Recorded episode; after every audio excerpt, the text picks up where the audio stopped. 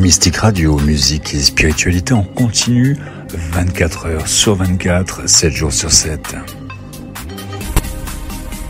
Je suis désolée. Décidément, c'est quelque chose. Hein bon, voyons voir.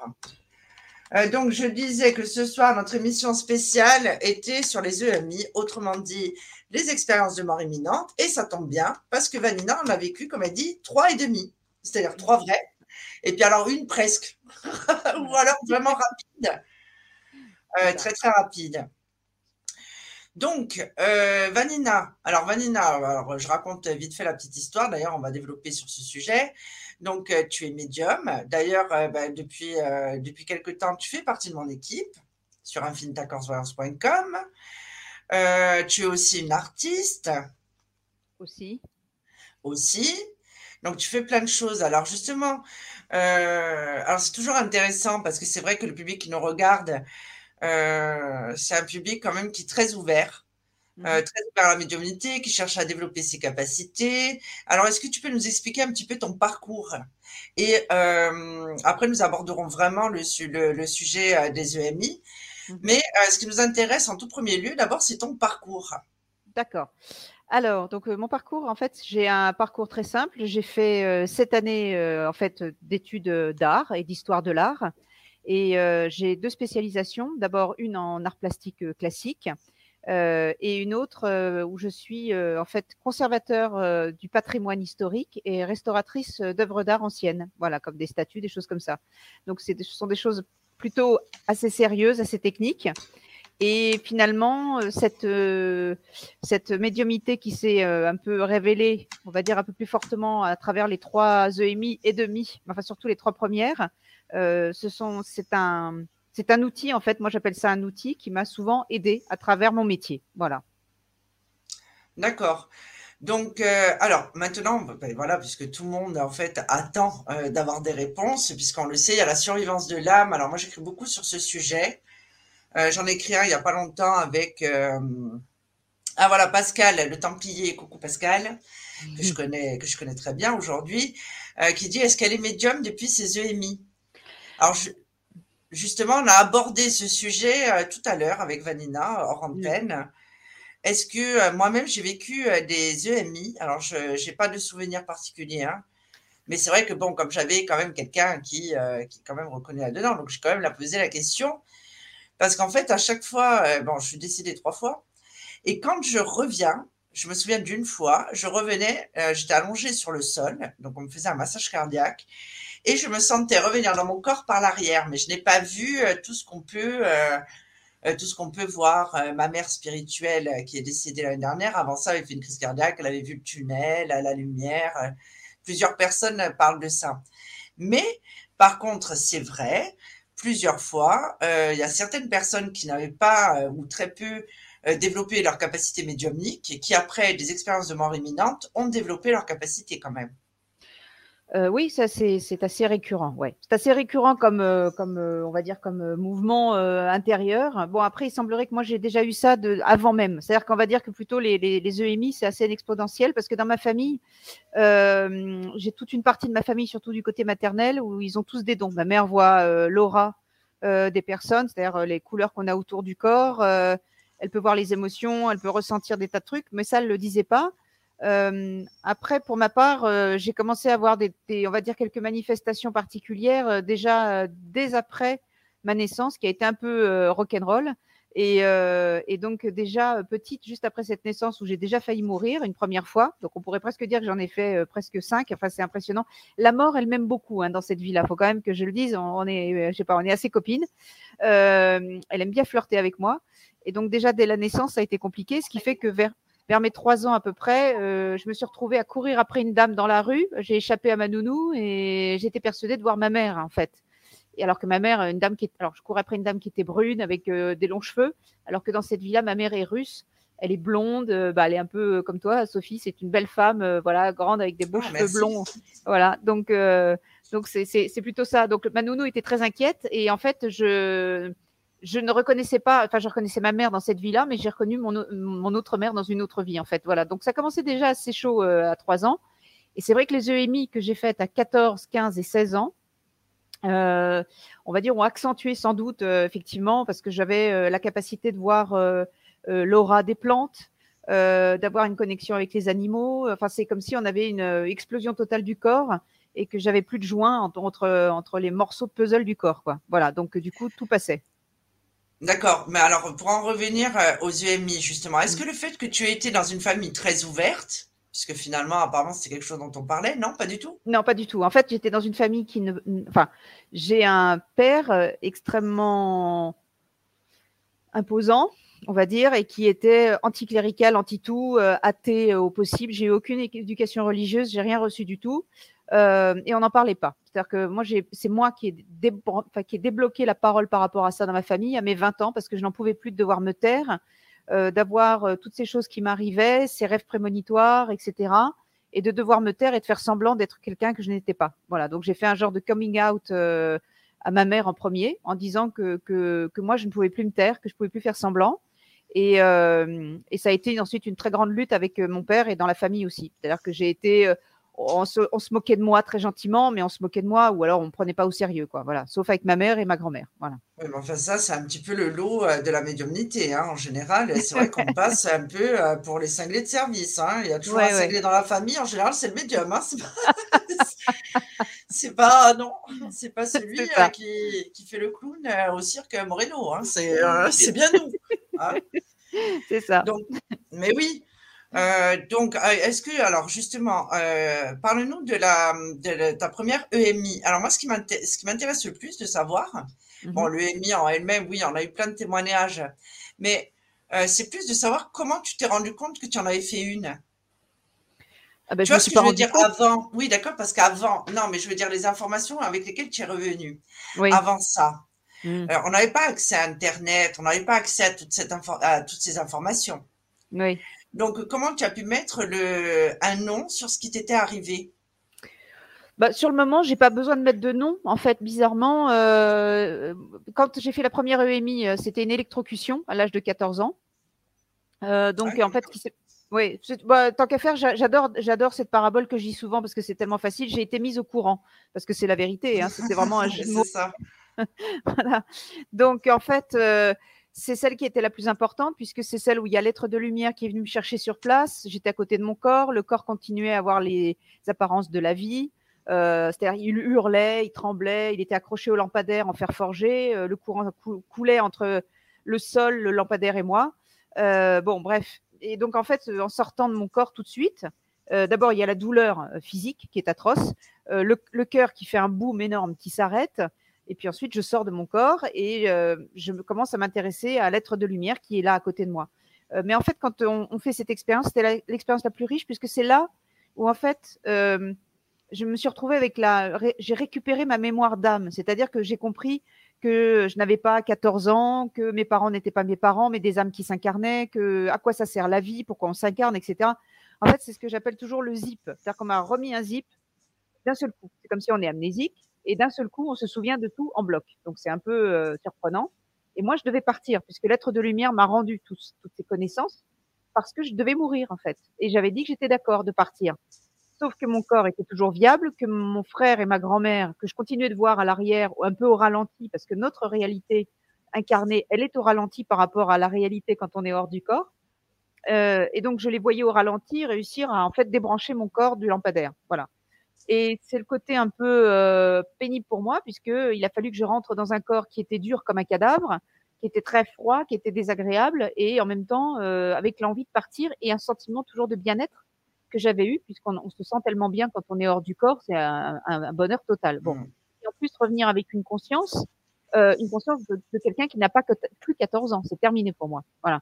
Donc c'est très compliqué avec des notions qui sont euh, out of space, quoi. C'est hors euh, hors toute catégorie pour le coup. Donc, en fait, ce qui s'est passé, c'est que euh, cette chose-là, je l'ai pas conscientisée en disant j'ai fait une EMI sur le moment. Bah voilà, oui, parce que tu ne savais pas que ça existait. Enfin, je veux dire, euh, il n'y avait pas les informations. Non, par contre, il s'est passé une chose, c'est que dans les jours qui ont suivi, j'ai commencé à changer de comportement. Et c'est ma grand-mère euh, maternelle, ma grand-mère russe, qui m'a dit, je pense qu'il t'est arrivé quelque chose, on va prendre un thé ensemble et puis tu vas, tu vas me raconter. Et moi, j'ai rien voulu raconter. Et ma grand-mère m'a dit, bah, tu ne racontes pas, mais moi, je vais te raconter ce qui m'est arrivé et si ça y ressemble, tu me le diras. Et en fait, il s'avère que ma grand-mère avait fait elle aussi une EMI. Et donc, du coup, elle, elle avait connu le parcours classique, c'est-à-dire le tunnel, la lumière. Elle n'avait pas voulu descendre, enfin, elle n'avait pas voulu y aller parce qu'elle avait trois enfants en bas âge, qu'elle était mère célibataire et elle voulait revenir. Voilà.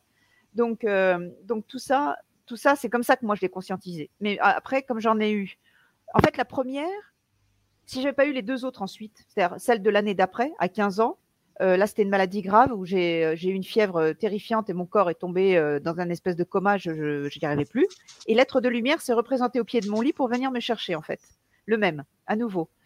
Euh, et puis la troisième fois, comme j'étais devenue un peu bizarre, en intégrant une nouvelle école, mes camarades ont fait un bisutage et m'ont forcé à faire le jeu du foulard, qui est en fait un semi-étouffement. Oh là là, oui. Voilà. Et donc, ce jeu a très mal tourné pour moi. Je savais que ça tournerait mal. Je leur avais dit que ça servait à rien, mais eux, ils ont insisté. Et euh, est arrivé ce qui est arrivé, c'est-à-dire que je suis partie et j'ai vu mon corps qui devenait tout pâle avec les lèvres bleues. Et c'est un camarade, euh, le seul camarade qui avait une vraie belle intention. Je suis pas revenue parce qu'il a su faire rebattre mon cœur. Il a fait simplement rebattre mon cœur par l'intention bonne qu'il avait pour moi. Alors que tous les autres me donnaient des coups de pied dans les jambes, etc., pour essayer de me faire revenir et que ça marchait pas, quoi. Voilà. Donc, en fait, c'est une évolution, mais c'est aussi un état de fait. C'est-à-dire qu'en faisant ces EMI, il y a aussi la conscience que c'est une réalité qui existe à part de notre réalité et j'avais pas besoin de me poser plus de questions que ça. En plus, toutes les questions que je me posais la journée, on m'y répondait la nuit dans des rêves. L'être de lumière revenait la nuit et m'enseignait par rapport aux questionnements que je pouvais avoir dans la journée. Oui, en fait, c'est comme si tu avais une formation euh, supplémentaire, quoi. Ouais, une formation accélérée et, euh, et me souvenir très très rapidement. C'est-à-dire défaire le fameux zip, le déplier et que justement je travaille sur tout ce qu'on m'avait redonné comme information. Mais alors justement, alors euh, la dernière EMI, tu m'as dit, c'était à l'âge de 16 ans. Ouais, ouais. Et justement, est-ce que tu as continué à développer tes capacités, à t'intéresser à la médiumnité au sens large, à l'ésotérisme, au magnétisme? Non, pas du tout. Non, pas du tout. C'est quelque chose que tu as laissé de côté. Oui. Ah, euh, il y a Pascal qui dit en vivre trois, c'est chaud. Non, mais c'est sûr. Et trois et demi, Pascal. Trois et demi. Attends, parce qu'il y en a une en 2017. Ouais. Ah. en fait, en fait, euh, en fait, ce qui s'est passé, c'est que j'ai vécu avec ça en intériorité de façon comme un animal, en fait, comme un animal instinctif. J'ai pas réfléchi, j'ai pas conscientisé tout ça. Bon, le fait de voir l'aura des plantes, que les plantes m'envoient des émotions. Euh, je, par exemple, j'ai fait une expérience extraordinaire avec euh, la forêt, euh, où la forêt me parlait à travers l'être qui guidait tous les arbres de la forêt et me disait, je vais te faire rentrer dans l'esprit de la forêt et tu sauras ce que c'est que d'avoir la conscience de tous les arbres et d'un seul à la fois, etc. Bon, tout ça, ce sont des expériences que j'ai vécues et je les gardais pour moi. Mais j'ai pas pensé que je pouvais développer quoi que ce soit. En plus, c'était interdit à la maison. Bon, donc ça, c'était réglé. Euh, c'est plutôt c'est plutôt que j'ai commencé à me. Par contre, j'avais un réflexe. Par exemple, j'avais un réflexe. Euh, je mettais la main sur les gens quand ils avaient des douleurs ou quand ils se plaignaient ou des choses comme ça, et ça soulageait les douleurs. Donc ça, je m'en suis rendu compte. Donc je disais pas que je pouvais le faire, je le faisais l'air de rien. Voilà. Euh, ensuite, euh, il y avait les rêves prémonitoires. Après, il y avait des personnes où j'avais des informations sur ces personnes. Et quand j'avais une discussion, ça sortait tout seul et les gens me regardaient avec un air surpris en disant Mais comment tu peux savoir ça Avec un air ou méfiant ou super surpris? Donc j'ai laissé ça un peu sauvage. Et en fait, ce sont des amis qui, au fur et à mesure, m'ont dit Mais tu sais que tu es médium, en fait, euh, la vérité, elle est là. Et puis j'ai croisé des gens aussi qui m'ont dit euh, Vous voulez pas le savoir, n'est-ce pas? Mais vous êtes clairaudiente, clairvoyante et clairsentante. Mais vous le saurez un jour. Après, j'ai eu euh, un compagnon aussi qui lui-même était médium et qui m'a dit Tu verras un jour, vers tes 30 ans, ça va exploser. toi, tu es une star. Il me disait Toi, tu es une star. Mais moi, je voulais pas l'entendre non plus. Voilà. Donc ça s'est passé comme ça, en fait. Voilà. Mais en général, euh, la plupart des médiums ont un peu ce cheminement. Oui, ouais, c'est vrai. C'est vrai, hein, moi aussi, je ne voulais pas entendre parler. Hein, on me disait, il faudrait que tu tires les cartes, jamais de la vie. Alors là, jamais. Je veux dire, ça ne m'arrivera jamais, plutôt morte. on en est là. Non, mais c'est vrai, c'est ça. Hein. Ouais, C'est-à-dire qu'à un moment, c'est notre cheminement. Mais par contre, je reste convaincue, et je ne sais pas si toi tu penses la même chose, qu'en fait, notre cheminement spirituel est lié au terrestre. C'est-à-dire qu'il y a des moments dans la vie, on est prêt et d'autres où on n'est pas prêt. On peut avoir ses capacités. Moi aussi, à l'âge de 20 ans, je savais. Alors, moi, je savais quand les gens allaient mourir. C'était incroyable. Je me disais, bon, c'est la dernière fois que je vois cette personne. Euh, peut-être les rêves prémonitoires, parce que ça, on en fait beaucoup au début. Mm. Et puis après, je ne sais pas si toi, ça t'a fait, mais moi, par exemple, je ne rêve plus. Euh, je l'ai dit dans beaucoup d'émissions. Euh, je ne rêve plus. Ah si, hier, j'ai rêvé qu'on me volait la C4. Ah, mais je crois que c'était vraiment tôt le matin. voilà, ma voiture. Donc, bon, voilà, c'était pas non plus. je suis plus embêtée parce que j'avais mis une valise dedans, apparemment. mais, je veux dire, c'est très, très rare. C'est parce que c'est, on s'est réveillé. Et, parce qu'il y a ce qu'on appelle aussi le voyage astral. Ça, on en avait parlé. Mm. Mais justement, donc, est-ce que tu penses que mm. les EMI euh, t'ont permis, si tu, veux, de prendre compte? Ben, en fait, si tu n'avais pas eu ces EMI, tu n'aurais peut-être pas eu cette discussion avec ta grand-mère. Tout est relié. C'est évident. Bon, moi, je, enfin, moi, je, une fois qu'on oui, mais peut-être une fois qu'on fait ces expériences-là, en tout cas moi, je pense pas, je crois plus tellement au hasard. Euh, c'est un peu compliqué, ah mais ah non, le hasard, il en a pas. Voilà. En plus, moi, j'ai eu une autre euh, histoire un peu en parallèle, c'est-à-dire qu'à l'âge de 9 ans, j'ai rencontré un par hasard. Bah, j'adore dire ça, mais c'est juste pour l'expression. Euh, un proche, un lama tibétain que je n'aurais pas dû rencontrer. je me suis, on m'a planqué dans une pièce en me disant surtout, tu te fais discrète, ne te montre pas. Et ce lama qui ne parlait que tibétain, qui était un proche du Dalai Lama, m'a demandé quand même d'avancer. Il m'a vu, m'a demandé d'avancer. Il a demandé à ce qu'on me traduise et il a dit euh, voilà une très vieille âme, très fatiguée et courage, c'est la dernière. Donc il me disait que c'était ma dernière vie. Euh, ensuite, j'ai eu ça euh, cinq fois dans ma vie. Une fois dans un supermarché, une dame qui m'a dit la même chose. C'est votre dernière vie. J'ai jamais vu quelqu'un qui n'avait plus de karma à régler. C'est incroyable. Après, j'en ai eu une autre qui m'a vu au milieu de 200 personnes dans une conférence, dans le public. Elle est venue me trouver à la pause et elle m'a dit la même chose. Après, j'en ai eu encore une autre qui habitait en Géorgie, que j'ai jamais rencontrée. Et c'est par le biais d'une amie. Elle a dit à une amie, faut que tu lui dises que c'est sa dernière vie. Voilà. Et qu'elle a beaucoup de choses à régler, etc. Donc, tout ça, ce sont des choses que moi, je ne vais pas chercher, en fait. Voilà. C'est la vie qui vient et qui me dit, il faut que tu te réveilles.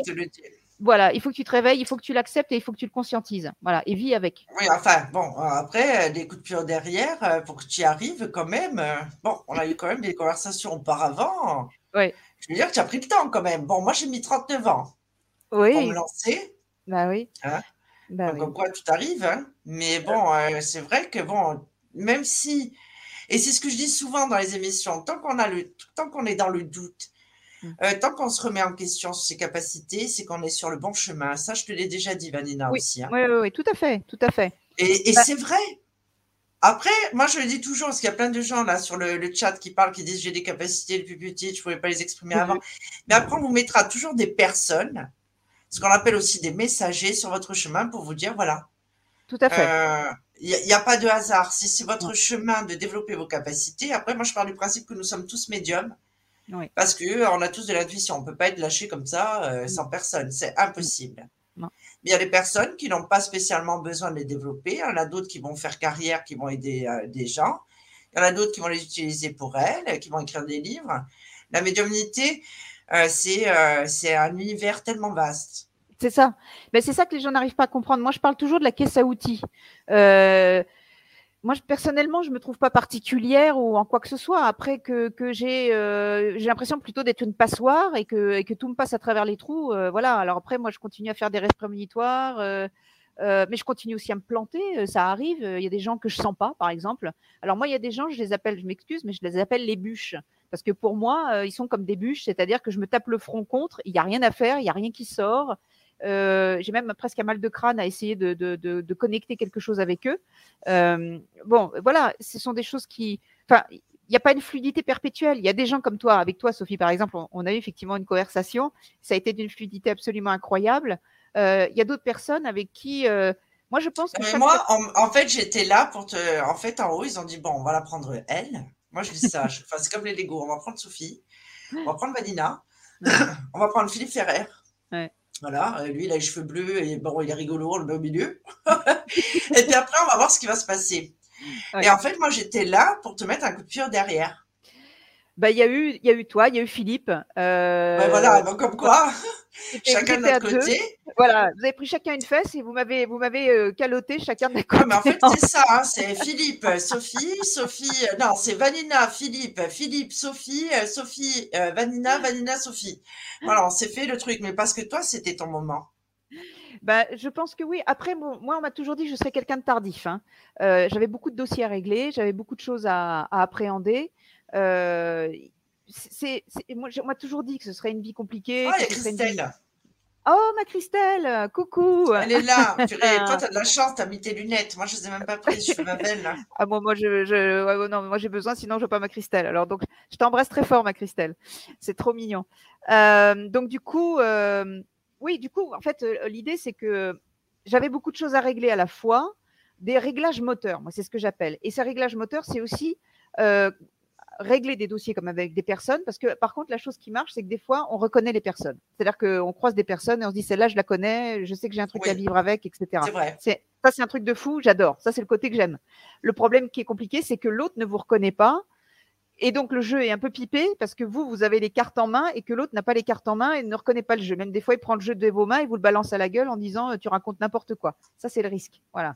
Et ça, je pense que tu l'as déjà vécu sans doute avec des gens qui euh, n'ont pas cette sensibilité, ni cette vision des choses, ni ce ressenti. Mais moi, je l'ai eu souvent. C'est-à-dire que les gens me disaient, tu racontes n'importe quoi, ça va pas arriver comme ça, on se connaît pas d'avant, etc. C'est des conneries, tu racontes n'importe quoi. Ah non, mais oui, mais bon, après maintenant, on a appris à se mesurer, hein, parce que. mais c'est vrai, c'est vrai ce que tu dis. Hein. J'en parle souvent quand j'ai rencontré euh, euh, bah, ma mère spirituelle, là, donc je t'avais parlé, Roland, qui est décédée l'année dernière. Et euh, on s'est été reconnus mutuellement, mais c'était quelqu'un qui avait aussi des capacités. Mm. Alors que ce n'est pas dans ce contexte-là. On s'est vu, on s'est reconnu. Oui, oui. Tout à fait. Voilà. Mm. Mais ça, c'est souvent une chose que je dis parce qu'il y a des gens, par exemple, des fois qui me. J'ai des gens qui me disent Oh là là, j'ai rencontré une personne, elle me plaît beaucoup, et qu'est-ce que tu en penses Qu'est-ce que tu penses Tu peux pas me dire si c'est ça, si c'est ça, etc. Mais moi, je lui dis Mais pourquoi est-ce que tu me demandes à moi? C'est pas moi qui vis le truc. Est-ce que la personne, quand tu la vois, elle te fait bondir le cœur? Est-ce que euh, est-ce que tu as l'impression de l'avoir connue depuis toujours? Euh, Ah non. Bah, alors, je dis pourquoi est-ce que tu as envie de te mettre avec? Oh bah parce qu'elle est sympa, euh, parce qu'on se marre, parce qu'on a du bon temps. Bah, je dis mais ça c'est comme un pote quoi, c'est pas c'est pas une histoire essentielle donc. Je dis l'histoire essentielle, c'est une personne, tu la vois, c'est comme si toute l'image est grise et la seule personne en couleur dans la pièce, c'est cette personne-là. Là, c'est une histoire qui compte. Euh, et c'est souvent ça le, le truc, c'est que souvent je me rends compte que les gens ne font pas confiance en fait à leur instinct et ils fabriquent des choses qui n'existent pas parce qu'ils ont besoin de remplir la vie, parce que la vie est morte. Non, parce qu'ils ont peur d'être seuls et tout le monde tient absolument à rencontrer quelqu'un. Hein. Oui, et ça, c'est ça qui me frappe. Euh, on est en première ligne. Hein. Oui, on préfère, être, on préfère ne pas être seul.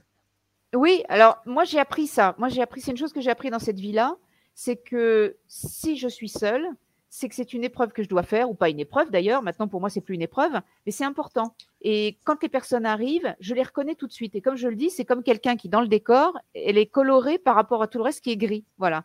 Et c'est une personne avec qui j'ai une épreuve ou une histoire à partager, etc. Et c'est pareil pour les amis.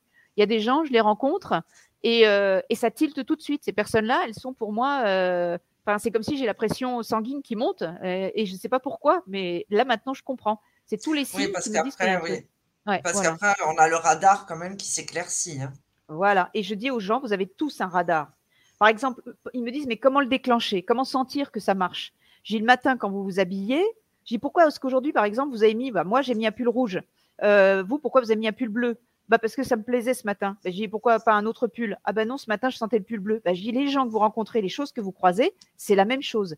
Si vous sentez que vous êtes bien, allez dans cette direction. N'allez pas dans un endroit à vous forcer parce que c'est la mode de mettre du noir alors que vous vous sentez mal en noir ou en blanc ou en je sais pas quoi. Voilà. Et ça, c'est souvent ça. C'est ça. Mm. Mais les gens, non, ne se font pas confiance. Hein. Bon, après, quand on parle de médiumnité ou quand on va nous consulter euh, par rapport à la médiumnité, ça, à la limite, on peut comprendre. Allez, on Mais quand même. Hein. Bah, euh, il y a, des C'est la base. Voilà. Voilà, mais après, même sur des situations de vie, après, c'est vrai qu'on va consulter un médium pour savoir si on va divorcer, euh, si ça va continuer, alors qu'au fond de même, ils le savent déjà, quoi. Bien sûr.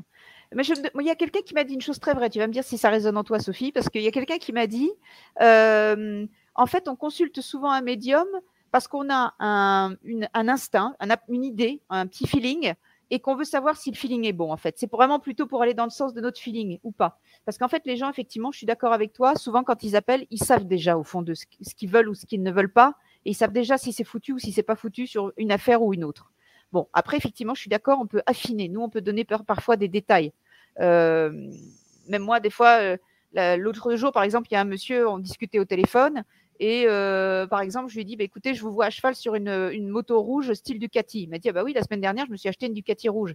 Bon, il y avait toute une histoire de moto, etc. autour. C'est un détail qui peut-être semble ridicule, mais c'était un détail très important pour lui parce que ça allait amener sur quelque chose du futur, sur une passion qu'il avait abandonnée, un travail qu'il pouvait faire, etc. Donc nous, on peut voir sans doute des détails qui pour, pour eux ne semblent pas importants, mais qui nous, on le voit effectivement, a une grande importance parce que ça sort comme un énorme signal, un énorme voyant qui fait. Oui, voilà, mais c'est ça pour dire, euh, voilà, oui, c'est vrai. Alors, attends, on va faire un petit peu le tour des questions parce qu'après ça va s'accumuler et on va être en retard. Alors, la première question que j'ai vue, euh, donc j'ai pas mes lunettes, hein, évidemment, je n'ai pas Jean Didier qui est mon Harry Potter non plus, mais apparemment Vanina est venue équipée, donc bon, tout devrait bien aller. Euh, alors, j'avais vu une question. Alors, quelle apparence a l'être de lumière qui se présente à vous? Comment le reconnaissez-vous? Alors, euh, bah d'abord parce qu'il communique par la pensée. À l'époque, euh, alors moi, je crois dans mon souvenir que j'étais plutôt bleue, plus petite que cet être de lumière qui était très très grand et qui était de couleur oui, fuchsia. Ouais. Voilà. Mon frère, qui est un être de lumière, il est, il est immense. Il est immense. Ouais, ouais, Immense. Alors, pour donner un ordre d'idée humain, on va dire incarné, euh, imaginez, euh, vous faites 1m60, moi c'est la, taille que je fais, je fais 1m61, et à côté de moi, j'ai un être qui fait 2 mètres de hauteur. Bah, c'est à peu près l'équivalent. Voilà. C'est ça. Euh, oui, oui, très grand. Il n'avait pas de forme. Alors, moi, je dis toujours, en plus, l'intérêt, c'est que je n'ai pas d'éducation religieuse du tout, zéro. J'étais complètement athée, un petit animal instinctif, donc rien.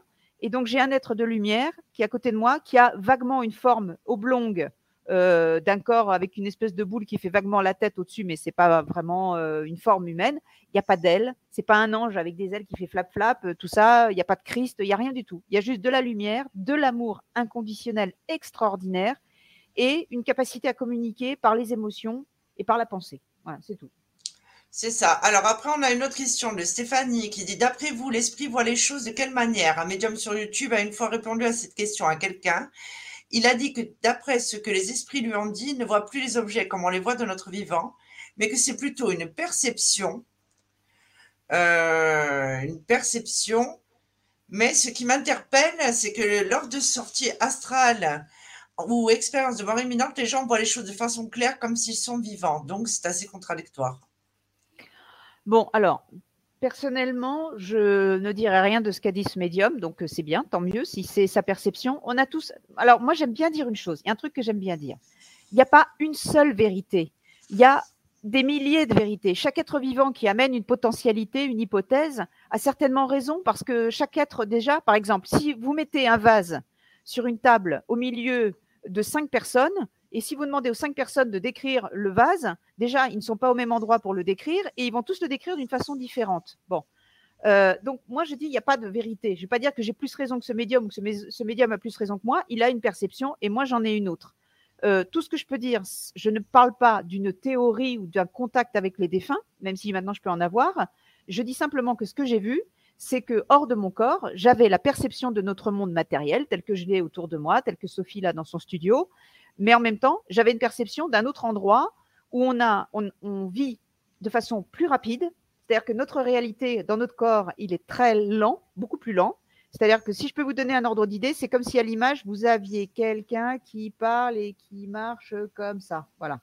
Euh, de l'autre côté, on est en super ultra vitesse. La perception, elle est. alors, elle est à 360 degrés en plus. Il y a, attends, il y a un truc important, c'est que c'est à 360 degrés. On voit à 360 degrés avec tout notre corps astral, ou je sais pas ce que c'est. Donc il n'y a pas de perception des yeux. Il y a la capacité de, de, se concentrer, d'avoir un focus. Euh, tout est flou autour, mais on fait un focus sur un élément et après on, recommence à se concentrer ailleurs et on voit par derrière, par devant. Euh, c'est impressionnant la façon, euh, les, les perceptions qu'on a de l'autre côté. C'est absolument génial. Mais on peut percevoir les deux réalités, les deux côtés du miroir. Et, euh, l'audition? L'audition, c'est pareil. En fait, l'audition, en fait, l'audition n'existe pas parce que Louis, tel qu'on l'a, les oreilles, on n'a plus d'oreilles, mais on reçoit les messages, on entend euh, en message télépathique et par les eh ben, émotions. C'est ce qu'on fait en médiumnité hein, la plupart du temps. Moi, je reçois les informations comme ça en télépathie. Mais hein. pareil. Oui, oui, c'est ça. Ben, c'est ça. Personnellement, moi, quand les défunts, euh, les défunts me parlent, en général, ils me, parlent avec un mot très fort, très symbolique qu'ils m'envoient. Euh, d'abord parce qu'ils pensent que souvent je suis une gourdasse et que j'ai pas mis mes oreilles comme il faut. Donc, ouais, non, mais ça, ils sont... Et oui, alors le temps n'existe pas, mais il faut qu'on fasse tout à la seconde. Hein. Ça, c'est ça. Euh, est-ce que je vais rencontrer quelqu'un? Oui, pas tout de suite. D'ailleurs, j'en ai rigolé il n'y a pas longtemps sur elle, pas tout de suite. Bon, d'accord. Et puis après, toute la journée, mais le temps n'existe pas. Ah, C'est ça. alors, c'est quand? Bientôt, ça peut être dans 30 ans, 40 ans. Ah oui, on n'est jamais pressé. Et puis, il faut savoir une chose, pour, euh, pour les êtres de lumière, pour les guides, pour qui vous voulez de l'autre côté, on a les comptes en banque illimités. non, mais c'est vrai, j'ai remarqué ça. Eux, ah, mais vas-y, tu peux le faire. Non, mais d'accord, mais, mais non. tu- Voilà, l'argent, ça. ça n'existe pas.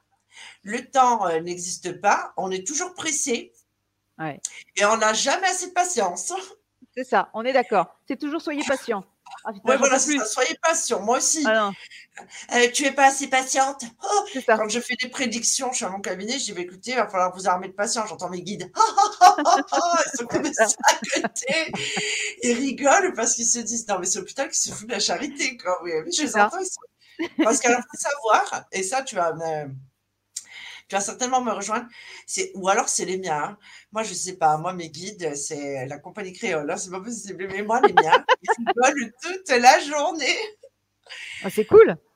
Non, les miens sont, ils sont pas très. Alors, ils ont de l'humour. Ils, ils rigolent pas? Ah, voilà, non, moi, les miens ils rigolent. rigolent pas. Les miens sont d'une exigence avec moi extrême. C'est-à-dire qu'il y a un côté, euh, t'as pas le droit de faire des sorties de route. Voilà, t'as pas le droit de déconner. C'est sérieux. C'est, euh, il faut être pointu.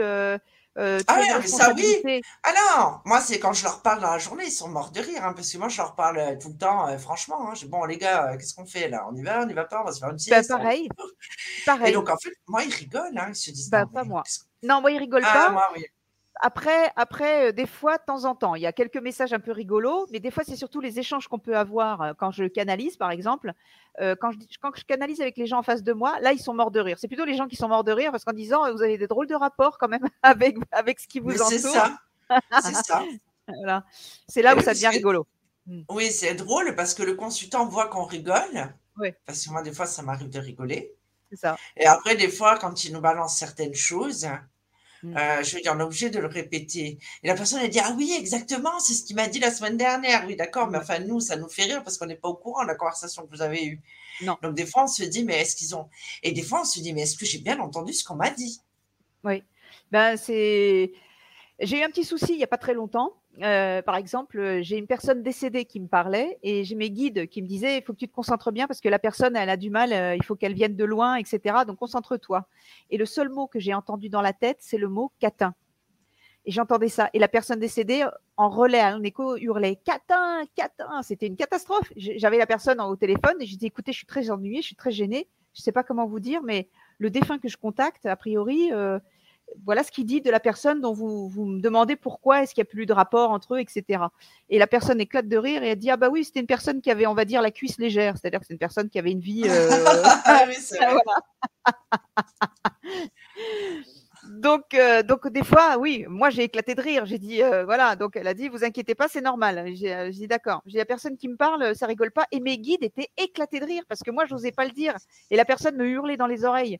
Donc c'était improbable. Il y avait un espèce de dialogue à plusieurs, là, c'était un truc de fou, quoi. Ouais. C'est ça. Des Ouais. fois, on est gêné aussi de répéter certaines informations. Euh, on est un peu mal. Je crois que les gens se rendent pas compte à quel point on, Oui, est- on c'est se sent, ouais, on se sent hyper responsable, hyper en charge de dire des choses vrai. délicates. C'est un poids énorme, c'est une, euh, bah, c'est une responsabilité énorme. Ils nous confient des choses intimes. Euh, des fois, nous, on nous, l'invisible nous confie des choses intimes sur eux.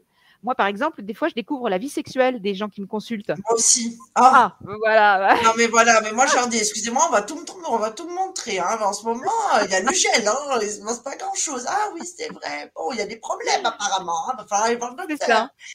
Oui, voilà. donc, ah oui, c'est vrai, mais parce que vous ne le faites pas, donc ça peut pas arranger votre couple. Ah, C'est certainement pour ça qu'on m'en parle. Mais après, ça. on est obligé de le dire parce qu'on fait, il faut que ça sorte. ça se retourne en boucle là-dessus. Ah. Oui, c'est ça. Bah, on, on a des moments un peu gênants, un peu difficiles. Alors, moi, personnellement, ça me met pas mal à l'aise. Mais je suis plus mal à l'aise pour les gens qui me consultent parce que je sais que eux n'ont pas envie de partager ce moment-là, euh, ce qui se passe dans leur lit, ça les regarde, pas moi. Mais le problème, c'est que tu as raison, Sophie. C'est que des fois, ce sont des On situations qui sont liées. Mais ouais, Mais c'est oui, lié à ce qui se passe dans leur lit. Alors, c'est compliqué. Et puis alors, le pire, c'est quand on nous dit il a une maîtresse. Oh, comment on va dire ça, quoi? Enfin, je veux dire, les gens se rendent pas compte. Des fois, on est là, on réfléchit, on se dit bon, ben, bon, si on te, on te donne l'information, en général, c'est que la personne en face est capable Ouais. de l'accepter. hein. On est d'accord. Seulement nous, on se dit bon, comment on va faire? Comment on va lui dire ça, euh, Non, mais c'est vrai. Et, après, il pousse derrière. Bon, allez, tu le dis ou quoi? Allez, c'est ça. Non, mais c'est ça. Parce qu'après, il faut passer à autre chose. Hein. Et c'est vrai que des fois, les gens, parce qu'on on n'a pas toujours le même guide, et je ne sais pas si ça te le fait, mais par exemple, euh, je vais commencer ma première consultation à 10 h le matin, et puis là, alors la femme, elle ne peut pas en placer une. Hein. C'est-à-dire, moi, je répète vraiment ce qu'on me dit. Je, lui dis, excusez-moi, ça va vite. Hein. Là, presque, ils ont des trucs de ping-pong.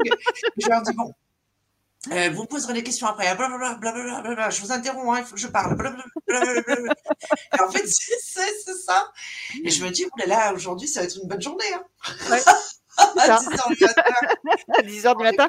Bon, t'es costaud, hein, parce que moi, à 10 h du matin, j'ai plus de mal. Comme j'ai des nuits très chargées où, effectivement, je rêve beaucoup, on m'envoie beaucoup d'informations encore euh, la nuit, euh, notamment sur des. Moi, on m'envoie le scénario du futur. C'est-à-dire que j'ai les scénarios qui vont arriver d'ici euh, six mois à un an, voire deux ans dans ma vie, même des fois plus tard. Par exemple, il n'y a pas très longtemps, j'ai vécu une situation personnelle avec, avec une amie qui était très pénible, très difficile. C'était une, personne que j'adorais. Mais malheureusement, cette personne a décidé de faire un choix. Et c'est un choix qui m'a fait beaucoup de peine. Bon, il a fallu que je l'accepte j'ai retrouvé des cahiers de rêves que j'écrivais quand j'étais jeune. Et il y a un cahier de rêves qui, évidemment, est tombé par terre, celui de 2004. Et quand j'ai ouvert la page, eh c'était un rêve qui racontait exactement l'expérience. Je ne connaissais pas cette personne à l'époque. J'étais même pas dans la région où j'habite actuellement. Et le rêve donnait même le nom de la personne et de son entourage. Et on me disait, cette personne va faire ce choix qui va te peiner. Par contre, elle a le libre arbitre, mais toi, tu ne l'as pas. Tu ne l'auras pas. Il faudra que tu acceptes sa décision, quelle qu'elle soit. Et j'ai envoyé ce rêve à la personne en disant, tu sais, tu me connais, je suis un peu bizarre, machin. La personne n'a pas répondu, elle a maintenu son choix, euh, en fait, parce qu'elle va très mal, de couper les ponts et d'aller dans une autre direction. Voilà. Ah oui, mais ça, c'est, on n'est pas toujours fait pour s'accompagner. Alors attends, hop, on a quelqu'un qui est en visio. Ah. Que ça ne fasse pas comme la dernière fois avec Antoine, la personne dormait. Ah, mais on se connaît Oui, hein, c'était une fois, ouais. Oui, avec euh, Philippe. voilà. Ah. oui, du coup. Bonsoir euh, Nina, je suis très fan. Euh, j'ai vu une émission euh, de vous avec Philippe et impressionnant. D'accord, merci. Après, je sais pas, c'est vrai que je me suis inscrite pour les questions, mais je sais pas si c'est des questions d'ordre personnel ou autour du thème. Ok. Si vous voulez, Cécile, il n'y a pas de souci, il n'y a, pas de, a pas de limite. Je pense que Sophie est d'accord, il n'y a pas de souci. Non, mais euh, je ne suis pas le chef, moi. Ah bah c'est toi notre guide non, non. Sophie. Mais non, écoute, c'est une émission d'échange. Alors moi, c'est toujours dans l'échange. Non, non, bah, moi, je vous laisse. Hein. Je vais aller boire un petit verre d'eau et puis euh, voilà, je vais vous écouter euh, sagement. Ok. Bonne, bonne idée. bah, du coup, moi, c'est simplement qu'en ce moment, j'essaie de faire bouger pas mal de choses à plusieurs niveaux, mais je rencontre pas mal de blocages et d'obstacles. Et du coup, je me demande si je je m'entête pas dans la mauvaise direction ou si c'est. Enfin, voilà, je. Du coup, je remets un peu en question euh, où je vais. Voilà, parce que ça bloque beaucoup là. Donc, je suis un peu perdue. Bah, je comprends. Alors, moi, j'ai Là, c'est pas de la visualisation ni de la médiumité parce que là, j'ai pas branché mes antennes. Je suis juste en mode de partage échange, hein, Cécile. Euh, en fait, souvent, ce que j'ai remarqué, c'est que quand on a des moments de grand blocage comme ça, on a deux options. Soit euh, c'est qu'on a pris le mauvais chemin, effectivement. Bon, ça c'est classique. Soit simplement, c'est que c'est un moment où on doit rester calme. C'est un moment où on doit. Euh, c'est comme si vous vous trouviez à la croisée de plusieurs chemins et que vous devez vous poser c'est-à-dire qu'au lieu de continuer à courir et marcher, à lutter, vous devez vous poser, vous asseoir, prendre le temps de souffler, de respirer et de dire en mon fort intérieur, quelle est la chose qui me va le mieux, dans laquelle je me sens la plus à l'aise? Voilà. Euh, on dit souvent que quand on a atteint euh, beaucoup d'épreuves, quand on a traversé beaucoup d'épreuves, euh, quand on a été usé, qu'on a les énergies, les énergies usées, il arrive souvent qu'à un moment, en fait, c'est comme si nos guides disaient Attends, calme-toi, pose-toi. Et comme vous ne voulez pas le faire parce que vous êtes dans la panique, parce qu'autour de vous, on vous met la pression et qu'on vous dit euh, oui, mais tu te décides pas. Voilà. Voilà. Alors qu'en fait, euh, c'est un moment où il faut au contraire se poser, se reposer et s'arrêter.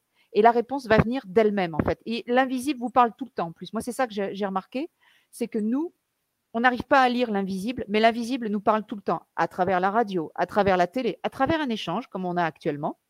Mmh, euh, à travers euh, des petites choses. Par exemple, euh, des fois, c'est un oiseau qui vient et qui se pose alors que vous vous attendiez pas à ça. Voilà, tous ces petits signes. et même, on peut leur demander en leur disant voilà, écoutez, moi, je suis un peu perdu là. Va falloir me donner un petit coup de main, une petite direction. Ce serait gentil de m'envoyer un signe, s'il vous plaît. Et souvent, le signe, c'est ça. En tout cas, moi, je sais que quand je suis perdue, et je sors d'une période où j'étais totalement perdue, parce que j'ai perdu toute la vie que j'avais avant, qui était une vie très Ouais. classique et très pleine de responsabilités, dans le faire, dans l'action, etc. Je me suis Mmh. retrouvée dans le no man's land absolu, j'ai tout perdu. Et du coup, j'ai été forcée de devenir médium quelque part, officiellement, de faire mon coming out, vous voyez? Donc, euh, je pense que pour vous, il y a une solution qui va venir, il y a quelque chose qui doit venir, euh, parce qu'on me dit que c'est comme si vous aviez euh, épongé toutes vos possibilités. Ouais, là, je- Ouais. j'ai euh, j'ai un toit sur la tête, mais le reste, je sais pas. Voilà. Ouais. Euh, euh, on me dit que- qu'il y a quelque chose à découvrir pour vous, il y a quelque chose à aller explorer, quelque chose que vous n'osez peut-être pas aller explorer jusqu'à présent parce que vous vous dites euh, non mais c'est juste du domaine de l'impossible, ça je peux pas, c'est pas raisonnable. Moi j'entends le mot pas raisonnable. Est-ce que Ouais, ça, ça vous dit quelque chose? oui, ouais. Voilà. Moi on me parle de ça, j'entends le mot c'est pas raisonnable, c'est pas raisonnable. Donc Mm. je pense que cette chose qui est pas raisonnable, euh, on me dit que vous devriez commencer à l'envisager plutôt. Vous voyez, Cécile, on me dit que c'est important. Parce que euh, si c'est pas pour tout de suite, tout de suite, euh, on me dit que vous devriez déjà le mettre dans les casseroles, vous voyez, pour commencer à le cuisiner. Voilà.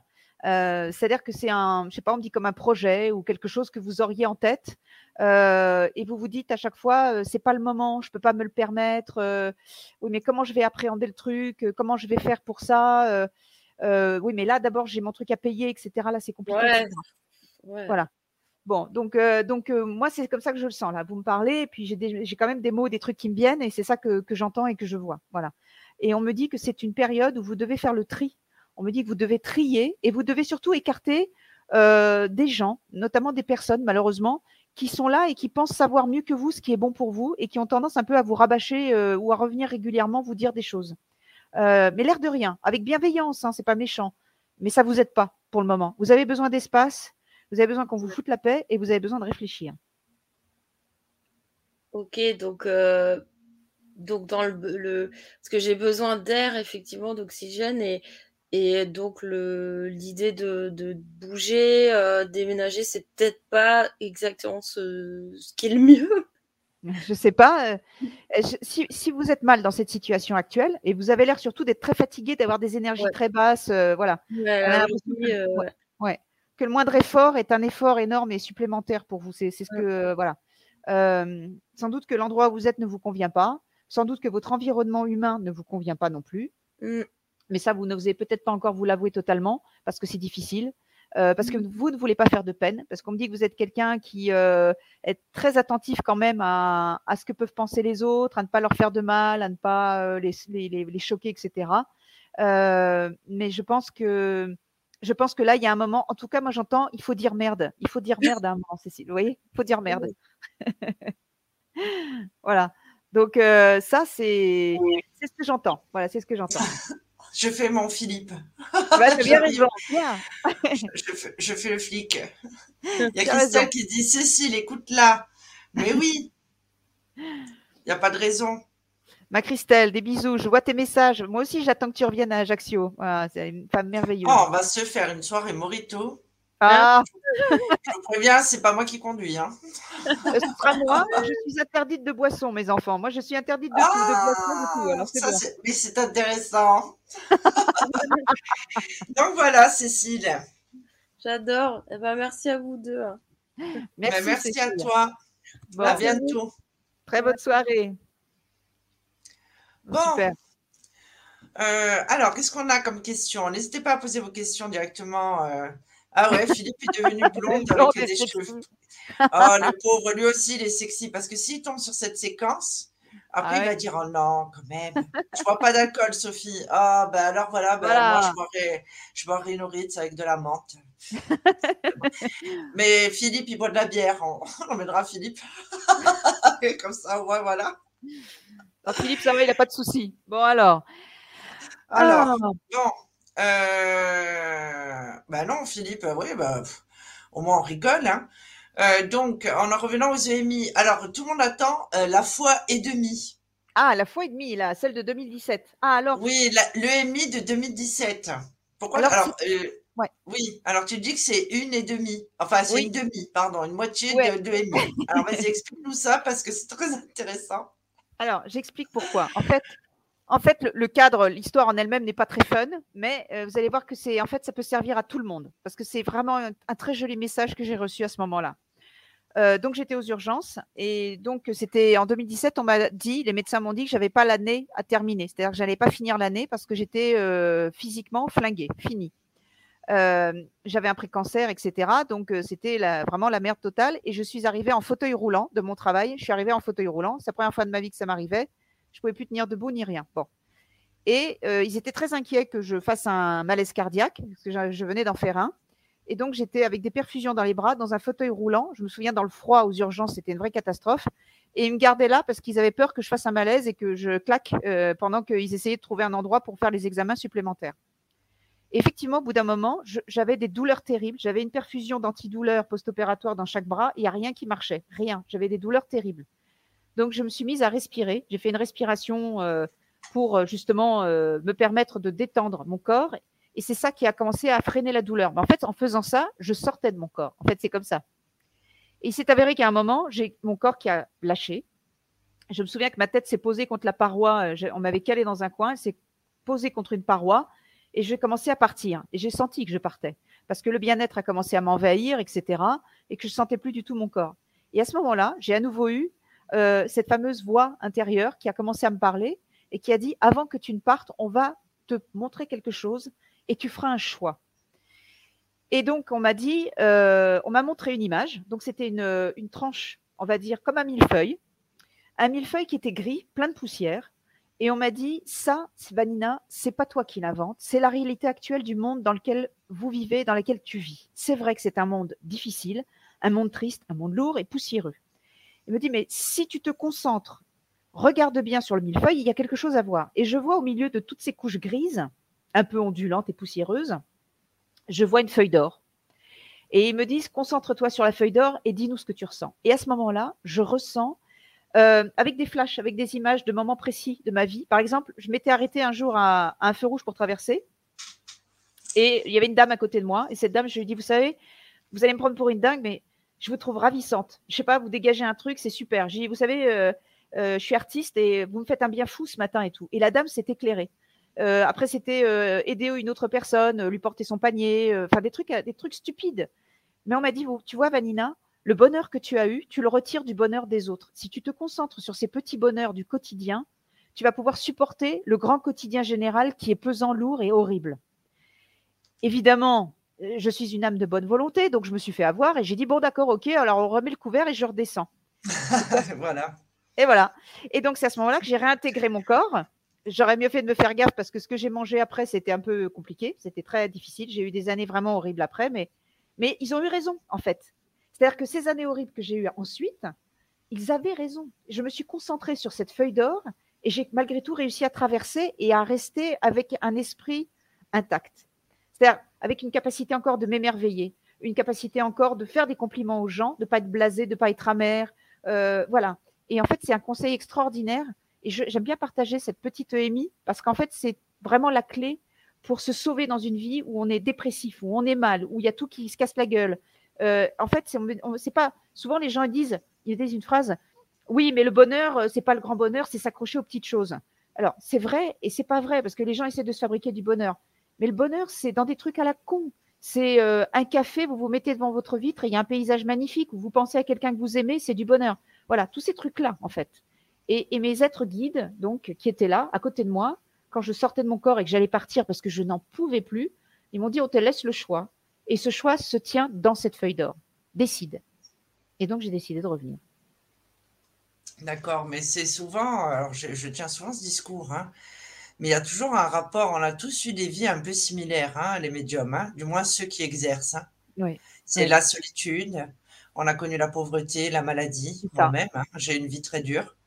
Oui. Euh, beaucoup de personnes, même dans mes conférences, ça me le disent, moi, je n'aurais pas supporté un quart de ça. Mm. Et en fait, c'est ça, à partir du moment où on, on comprend euh, qu'en fait, on est des contrats d'âme, qu'on a choisi les épreuves de sa vie. C'est ça. Donc, en fait, on n'a plus euh, la colère, on n'est plus euh, dans le. On vit pas non plus dans le passé. Mm. Puisqu'on on a compris qu'on avait demandé à les vivre. Donc, les personnes qui vous ont fait du mal ou des choses comme ça, c'est des contrats d'âme. Et je ne parle pas évidemment de la personne qui va vous faire un croche-patte quand vous arrivez sur un trottoir. Et encore que, bon, ça, on ne sait pas. que. Quoique, en ça, on ne sait pas. Les rencontres n'arrivent jamais par hasard. Non, non, Il y non. aura pas du- toujours quelqu'un pour vous aider. Et c'est vrai. hein. Oui, la c'est vrai. médiumnité, c'est encore autre chose. Parce Oui. que là, bon, ça a une teneur un peu plus euh, spirituelle. Oui, tout à Euh, fait. C'est-à-dire quand on a une mission de vie, euh, évidemment, on va vous mettre des personnes qui vont vous mettre sur les rails, qui vont vous dire, vas-y. euh. Moi, je serais contente d'avoir participé justement au fait que Vanina, pourtant, hein, je n'avait pas spécialement besoin de moi, mais elle avait besoin que quelqu'un lui dise, Oui. euh, vas-y ma cocotte, euh, moi je te fais confiance, viens travailler avec moi, et tu es toute contente, Ah, ouais, super. Alors qu'en fait, elle en a, enfin, dans le fond. Mais il fallait que quelqu'un ait confiance en toi et te dise, ouais, allez, vas-y, et que ce soit acté. Alors peut-être par papier aussi, je sais C'est pas. ça. Non, c'est Ah, voilà, c'est- c'est le fait d'avoir une personne qui a euh, du bagage comme toi, euh, qui a de l'expérience comme toi, qui a une certaine pratique. bah oui, quand même. Oui, Euh, tu vois, moi, je fait- bagage alors. hein. Oui, mais t'as bah, t'as un petit. Enfin, oui, enfin, ça, c'est toi qui le dis. Bon, après, euh, voilà, ça, c'est c'est- c'est une autre histoire. Mais en fait, l'idée, c'est de se dire que mm, personnellement, moi, j'étais destinée à continuer de travailler dans le domaine. Je continue à penser que c'est quand même une, une passion pour moi. Le domaine de la conservation du patrimoine, euh, m'occuper des vieux Bien sûr. bâtiments, sauver les œuvres d'art, c'est une passion pour moi. C'est En fait, c'est comme si tu me disais euh, il faut que tu quittes l'homme que tu aimes le plus au monde. euh, et il faut que tu ailles te mettre avec ce type-là, et qui pour moi est un parfait étranger. Donc c'est exactement ça. Et quand tu me dis, mais si c'est ça, je te dis que c'est ça qui est bon, euh, comme toi, tu, tu, tu sais aiguiller comme il faut, je me dis, bon, alors elle a raison. Et puis je passe un test en disant, bah oui, effectivement, elle a raison. Donc j'ai besoin que quelqu'un qui a, Ouais, qui a de bonnes ça. antennes. Et oui, c'est c'est une question de test. Tu m'as fait passer un test. Euh, C'était pour moi très compliqué. Je me suis dit, je suis complètement casse-gueule, je vais raconter n'importe quoi, c'est des conneries. Bon, c'est vrai que moi, j'ai toujours le doute. Je suis quelqu'un qui doute beaucoup. Voilà. Et je trouve que le doute, des fois, c'est vrai que ça peut être un obstacle, mais pour moi, c'est une preuve de qualité. C'est-à-dire que me remettre en cause tout le temps. Voilà. Ça. Je me remets tout le temps en cause. Je ne pense jamais que c'est acquis. Euh, je demande toujours. D'ailleurs, les gens, ils se disent, mais elle sait ce qu'elle fait, cette fille, parce qu'à chaque fois, je leur dis, euh, c'est bon, euh, ça vous convient, est-ce que c'est juste ce que je vous dis, est-ce que c'est juste ce que je vous dis? Ils ont l'impression que je suis pas sûre de moi. Mais bien sûr que je suis pas sûre de moi. J'ai une responsabilité énorme. Je, je vais dire des choses sur le futur des gens, sur leur présent, sur leur passé, sur leur vie antérieure, sur des personnes décédées, des fois avec qui ils n'ont plus de contact. Je veux dire, c'est énorme comme responsabilité. Je peux pas arriver en disant Salut les gars, c'est moi que euh, je sais tout de vous, je connais il y en a qui le font, et c'est là, euh, parce qu'en fait, la médiumnité, c'est pas quelque chose qui est acquis, c'est-à-dire qu'on peut Non. vous retirer euh, vos, Ah ouais. vos antennes. Ah oui, Il y a des personnes, voilà, c'est ça, qui vont dire, moi, je suis le meilleur médium du monde, je prends 250 balles. Non, mais je veux dire, faut arrêter. Hein. Ouais, ouais, ouais. Euh, donc voilà. Après, on le sait, encore une fois, il y a un engouement pour la médiumnité. Il y a plein de gens, encore tout à l'heure, il y a une dame qui m'a appelé en larmes. Euh, qui, que je connais plutôt bien, qui m'a avoué que ça faisait 5 ans qu'elle se faisait arnaquer par une soi-disant médium. Elle lui demandait 150 euros par mois. Voilà, pour une protection. Alors, euh, donc, en fait, elle a exercé une, une pression psychologique euh, sur cette personne, la médium en question, puisque là, du coup, ben, on a appelé l'INAD hein, tout à l'heure. Ah oui. Enfin, voilà, évidemment. Hein. Euh, j'ai demandé à cette dame, donc euh, là, on est en train de voir. Mais enfin, la dame n'avait pas de pension ce mois-ci, elle avait eu moins de pension. Elle a appelé la médium, elle lui a dit bah, Puisque c'est comme ça, je vais te faire la misère. Enfin, je veux dire, on est arrivé à un stade, c'est tout le temps, tout le temps, tout le temps. Non, non. Non, ça c'est dégueulasse. Euh, euh, après, on répondra parce que je vois qu'il y a une. Non, mais parce que oui, il y a une histoire avec les vampires. Ah oui, mais il y a aussi Valérie euh, Mounos aussi qui a posé une question. Voilà. Oui, allez, on y va. Alors, Donc euh, voilà, c'était la petite aparté ouais, révolte euh, tout important, de, la. Il faut faire gaffe. On peut pas se. Voilà. Et je suis d'accord avec toi, Sophie. Nous, si, moi, si je suis malhonnête, si je mens, si je trafique, je perds tout à fait mes perceptions. hein, ça, Oui, voilà, c'est ça. Et puis alors, n'oubliez pas une chose, parce que la dame en question, là, que j'ai eue, qui était dans un état lamentable, euh, en fait, euh, euh, ces personnes-là ne vous font rien, ne vous font pas de protection, elles encaissent seulement. Donc, elles peuvent rien vous faire, elles peuvent pas vous jeter des mauvais sorts, des choses Non. comme ça. Elles ne font rien, elles encaissent. Elles ont plein de clients comme ça. Ouais. Et en fait, elles mènent leur vie, elles font croire que ceci, cela, en utilisant vos faiblesses psychologiques. Euh, Vas-y, Vanessa. Allez, on va répondre à la question. Euh, Alors. est-ce que, alors, Ouais. c'était, est-ce que euh, les EMI que vous avez vécus, vous les avez prévus avant votre incarnation? Alors, alors déjà, je fais partie de ces âmes qui n'ont pas voulu descendre. Je suis ce qu'on appelle une âme récalcitrante, déjà et d'une. Euh, c'est-à-dire qu'on m'a fait descendre euh, avec mon accord, bien sûr, mais je suis descendue par devoir. C'est-à-dire qu'on m'a dit, euh, voilà, c'est ta dernière, tu vachement de dossiers à écluser. Donc voilà, d'où la richesse d'une vie un peu rock'n'roll et un peu rodéo, un peu comme Sophie, hein, finalement. On a un peu des choses très similaires avec Sophie. donc, du coup, sans doute que ça a été prévu. Euh, euh, vous dire que ça a été, c'est sûr que j'en suis certaine, non, je ne peux pas vous dire que j'en suis certaine. Par contre, maintenant, je commence à en être certaine.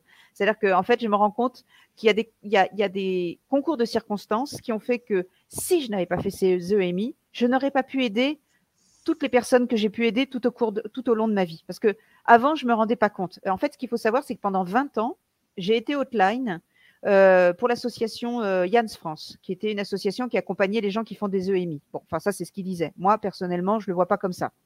Eux, ils aident parce qu'ils font connaître, parce qu'ils font des études dessus, etc. Mais euh, il y avait toute une part, par exemple psychologique, d'accompagnement, etc., qui ne peuvent pas assurer.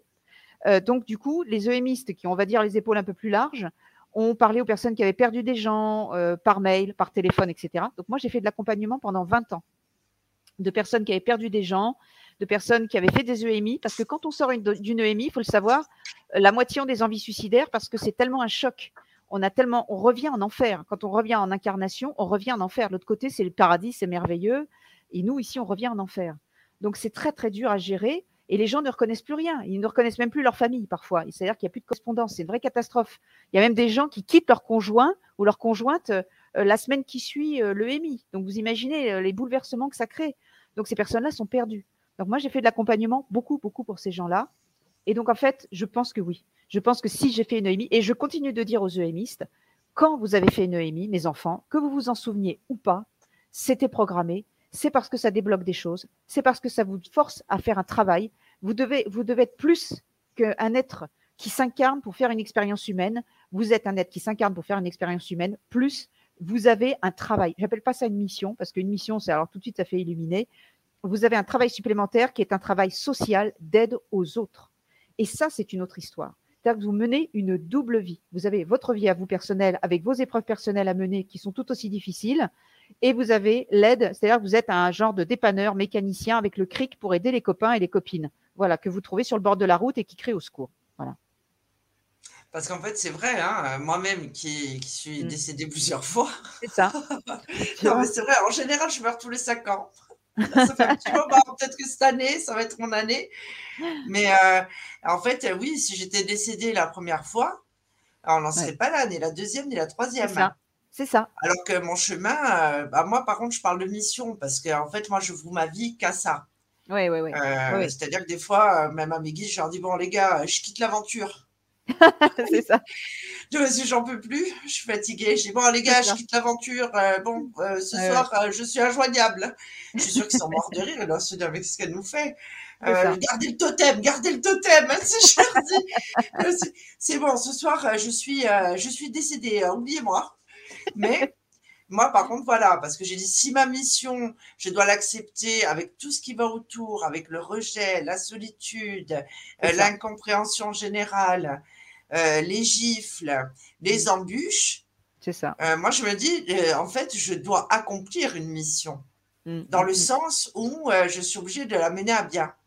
Parce que de toute façon, j'aurais pu faire n'importe quoi. Tout me ramenait à ça. Oui, oui. je veux dire, à, ce que je fais aujourd'hui, hein, que ce soit par l'écriture, peu importe. Hein. Et tout ce qu'on a acquis avant nous aide aussi. Après, ça ne marche pas que pour les carrières dans la médiumnité. On est d'accord. Parce qu'après, voilà, beaucoup de personnes confondent. Ah oui, complet. Euh, la médiumnité et les arts divinatoires, ce qui n'a rien à voir. Hein. Mm. Euh, franchement. Par contre, ça permet de développer ses capacités et euh, de, de, de, conforter nos intuitions, évidemment, sur ce qu'on reçoit, avec des oracles, avec. voilà. Mais la médiumnité et les arts divinatoires sont des choses complètement différentes. Ben, moi, c'est souvent ce que je dis, hein, Sophie. Tu vois, il y a une chose qu'il faut préciser. Après, on répondra à la drôle de question euh, sur les vampires. moi, je dis souvent, je suis pas voyante. Euh, je suis médium. Et la médiumité, voilà. Et la médiumité, c'est compliqué parce que c'est quelque chose de très aléatoire et que chaque personne que, que j'ai en face ou que j'ai au téléphone ou même des lieux, parce que moi, je vais souvent nettoyer des lieux. Il y a des lieux où ça se passe pas bien pour les gens, etc. Donc j'y vais, je vais sur place, je, je, lis la mémoire des lieux, ou alors je contacte, ou les personnes décédées qui sont là et qui sont restées me contactent, me parlent, et je nettoie les mmh. lieux. Voilà. Oui, moi aussi, je fais ça. Voilà. Et tout ça, c'est très Ça, c'est la médiumnité. Hein. Oui, c'est ça la médiumnité. Hein. C'est aléatoire parce que c'est pas un truc fixe et que là, j'ai rien avec moi en général. J'ai euh, pas mes cartes, j'ai rien du tout. D'ailleurs, les cartes, souvent, la dernière fois, j'ai fait rire une dame parce que je disais bon, bah alors on va vous je vais vous tirer les cartes, on va regarder ensemble. Et je lui parlais, je lui parlais et je touillais les cartes, je touillais les cartes. Et elle me dit, et vous ne tirez jamais les cartes? Et ça défilait comme toi quand tu as dit, ah, mais, tout d'un coup, ça me vient tout seul, ça me vient tout seul. J'avais même plus besoin des cartes. Il y a les flashs qui viennent, les mots viennent, les images, les ressentis. Euh, et la médiumité, c'est ça que les gens n'arrivent pas à comprendre. C'est comme un parfum, c'est comme un courant d'air. Euh, des fois, ça souffle fort et des fois, ça souffle pas fort. Et on sait pas nous qui gérons. On n'est pas là, on appuie sur un bouton et euh, gling, ça, ça, vient tout de suite. Il y a des jours où on n'est pas en forme, on va pas bien et ça passe mal. Et des jours où on n'est pas en forme, ça va pas bien, ça passe très très bien. Parce que justement, on est presque, on lâche prise sur notre corps. c'est ça que les gens n'arrivent pas à comprendre, c'est qu'on peut pas toujours être au top. On ne peut pas toujours être parfait. Alors ça, et ça c'est certain. Alors justement, j'en profite. Hein. Euh, mm. En fait, je reçois beaucoup, beaucoup de messages sur mm. Messenger, euh, par SMS, de gens qui disent ah est-ce que vous pouvez regarder juste ça? Ah est-ce que vous... mais toute la journée. Euh, j'ai beaucoup de travail. J'ai déjà du mal à répondre par mail aux membres de mon équipe parce que j'ai vraiment beaucoup, beaucoup de travail. C'est-à-dire qu'en fait, je suis aujourd'hui on me sollicite tellement. Je sais que pour vous, ça vous paraît rien que de vous dire, mais elle répond pas. Mais en fait, je réponds pas parce que je travaille déjà. Ou alors, euh, il est 22 heures, comme l'autre soir, mais, mais des fois, moi aussi, je ne suis pas obligée euh, d'être dans mon cabinet. Euh, je ne suis pas obligée d'être connectée. Je mm. j'ai peut-être pas envie de me lever, d'aller, d'allumer la bougie, allumer le chauffage. C'est ça. Enfin, je veux dire, je sais que pour vous, ça vous paraît rien, mais nous, ça nous demande une concentration énorme. Et des fois, ben, je suis désolée, mais des fois, on n'a pas envie. On est comme tout le monde. C'est comme si quelqu'un travaillait à la mine, qu'on lui demandait de travailler tous les jours, tout le temps, tout le temps. Moi, je prends pas de jour de congé. Euh, j'estime que voilà, mais c'est pas parce que j'ai pas envie de le faire, c'est parce que j'ai pas le temps de le faire. Et puis surtout, vous êtes beaucoup. Pourquoi mm. je ferais à un et pas aux 20 personnes qui m'ont contacté? Et ça, en fait, voilà, je pense que ils se disent, oh, ben, c'est rien, je vais juste lui poser cette petite question, on va répondre. Puis après, mm. euh, c'est bon, vous avez regardé. Mais mm si je fais ça toute la journée, mm. euh, je veux dire, c'est vrai, hein, mais c'est malheureux. Hein. Tout à fait. Mais nous, quand euh, on ne travaille pas, on n'a pas envie euh, d'aller et de, de, s'installer et de le faire parce que nous aussi, on a besoin d'avoir le cerveau au repos. C'est ça. Ça nous épuise. Hein. Mais alors, moi, j'aimerais bien décrire justement aux internautes qui nous regardent. Il y a, il y a, il y a des caractéristiques physiques, en fait, pour moi, quand je me concentre pour essayer de, de me brancher sur les gens ou sur une situation. Euh, par exemple, j'ai l'impression qu'on me coupe carrément au niveau en fait du crâne. Euh, c'est comme si on me faisait une craniotomie en fait, tout simplement. Et euh, j'ai l'impression qu'on prend le, le, cerveau et qu'on me le compresse. Et moi, ça se passe beaucoup au côté gauche. Et même la dernière fois, je me suis retrouvée avec la moitié du visage euh, presque compressé. Euh, même la dernière fois, j'ai fait euh, une médiumité, etc., sur, un peu rapide, un peu, etc. J'ai une douleur qui est descendue de la face jusque dans le bras. Donc, et ça s'est arrêté quand j'ai arrêté de. Et quand on sort de là, moi j'ai l'impression que j'ai le cerveau qu'on a pressé comme une éponge. C'est-à-dire que c'est. C'est physique. Et c'est ça que les gens ne comprennent pas. Euh, là, par exemple, hier, bon, moi, j'en suis pas à ton niveau, Sophie. Moi, je fais quatre, je fais, euh, par exemple, j'ai fait hier euh, quatre euh, séances à une heure, une heure et demie euh, à la suite, donc de midi jusqu'à 19h30, avec une pause de une demi-heure à trois quarts d'heure et encore.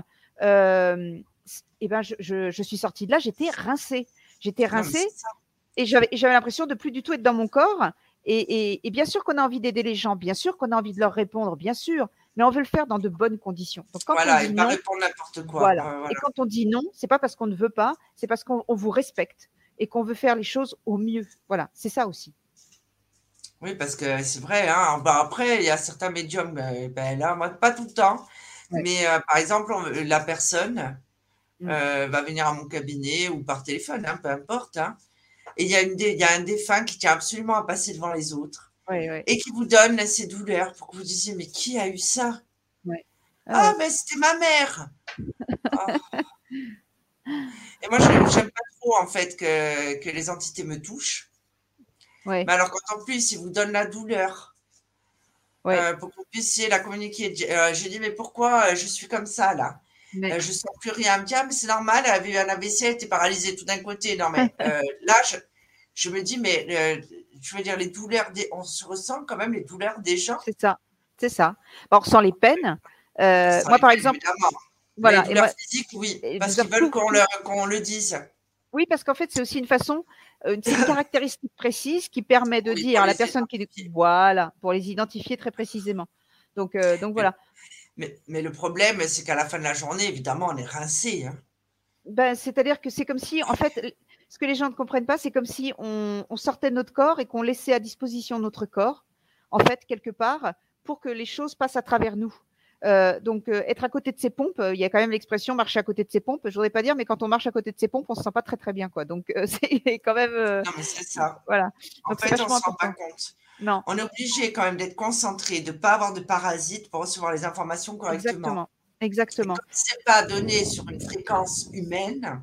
Oui. Tout à fait. donc en fait, on fait un tri très rapide. On a l'habitude, hein, évidemment. Hein. C'est pas quelque chose que moi personnellement, je suis pas appris à le faire. Hein. Mais euh, voilà, et ça nous demande une concentration parce qu'on va chercher beaucoup plus loin quelque chose. Mm. Et cette concentration-là, toute la journée, on est concentré. C'est comme si on faisait une opération à cœur ouvert toute la journée. Non, je veux dire, c'est, on est épuisé. Mes enfants aussi, c'est quelque chose qu'ils ne comprennent pas. Je leur dis, mais je suis morte. oui, c'est compliqué. Bon, alors il y a Stéphanie Meyer qui nous pose une alors, question. Voilà, les vampires. Alors bon, les vampires et les personnes est parties sensiblement. Facebook user, c'est la, personne est partie. Ben, enfin, vous descendez d'une vieille famille dans ce domaine-là. Comment le vivez-vous? Euh, Ben, je le vis que je suppose que passer. Euh, alors, je vais répondre rapidement, même si la personne est partie, c'est pas grave. Non, non, elle n'est pas partie, elle est sur un groupe. Elle est là. D'accord. alors, je réponds. Euh, alors, bon, je vois pas le rapport entre les vampires et le fait que j'ai une vieille famille. Donc, quand on a une vieille famille, on n'a pas forcément des vampires dedans. Non, mais vieille famille russe. Oui, ça j'ai compris. Mais pour les vampires, j'avoue que là, bon, euh, c'est un peu. Bah, moi-même, mon grand-père était hongrois. Euh, je veux dire, euh, bon, je suis en famille avec Dracula. Hein. D'accord. Ok. Bon, alors dans ma famille, on descend. Alors, je vais être plus clair. On, descend d'un personnage sanguinaire dans ma famille. C'est pas Dracula, c'est pas Dracul. C'est on descend directement de Gengis Khan dans ma famille. Voilà. Alors pas par la cuisse de la servante qui a été violée lors d'une conquête, directement par le, premier fils, tout simplement. ma mère Ma mère est une princesse russe. Euh, on descend tous. Mon arrière-grand-père était le dernier chambellan du tsar Nicolas II et son ministre des Beaux-Arts. Et comment est-ce que je vis cet héritage? Euh, Je le vis comme un folklore et comme une responsabilité. C'est-à-dire que ça veut dire que les actes que je fais dans ma vie, je suis obligée de les sous-peser parce que je fais partie d'une grande galerie de portraits dans cette vie-là, en sachant que j'ai bien conscience que mon âme s'est intégrée à ce corps qui a cet historique à l'arrière euh, ça détermine un peu mon comportement aussi, c'est vrai. Ça, veut dire ça crée une éducation, ça crée une façon d'être. Euh, mais en même temps, euh, ça fait que ça crée aussi un folklore, ça crée une identité rigolote, ça crée des responsabilités aussi parce qu'en France, je suis rien du tout. D'ailleurs, en général, je me fais souvent maltraiter, ramasser, etc. Par contre, quand je vais en Russie ou en Ukraine, euh, je suis traitée selon mon rang. On m'appelle princesse, euh, j'ai droit au tapis rouge, les interviews, les trucs et les machins. Euh, ici, je me suis fait traiter comme une petite employée de merde. et, donc, voilà, c'est très amusant. C'est très bien, ça apprend la modestie. Cette dichotomie est assez amusante. et ça apprend à garder son cœur propre et net, on va dire. Voilà. Et de l'autre côté, la richesse russe que tu connais, toi, Sophie, tu as le côté hongrois. cette folie de pouvoir survivre à tous les drames, en gardant notre fraîcheur et avec un sens surtout. tout à l'heure. Tu vas dire, ah, mais toi, tu en es une. C'est ça, exactement, tout à fait. Il y a la fraîcheur et il y a le côté, on est capable de danser sur les tables, même quand on est fauché, même quand c'est la merde, etc. On, a trouve, on trouve toujours un moyen de créer de la joie et du bonheur. Ma famille a été extrêmement riche, extrêmement connue. Ils ont tout perdu. Euh, du côté ukrainien, j'ai mon arrière-grand-père, l'autre arrière-grand-père qui était le créateur de l'aviation ukrainienne. Euh, il faisait partie d'une famille de multimillionnaires. Euh, tout a été saisi par l'État ukrainien. On n'a plus rien.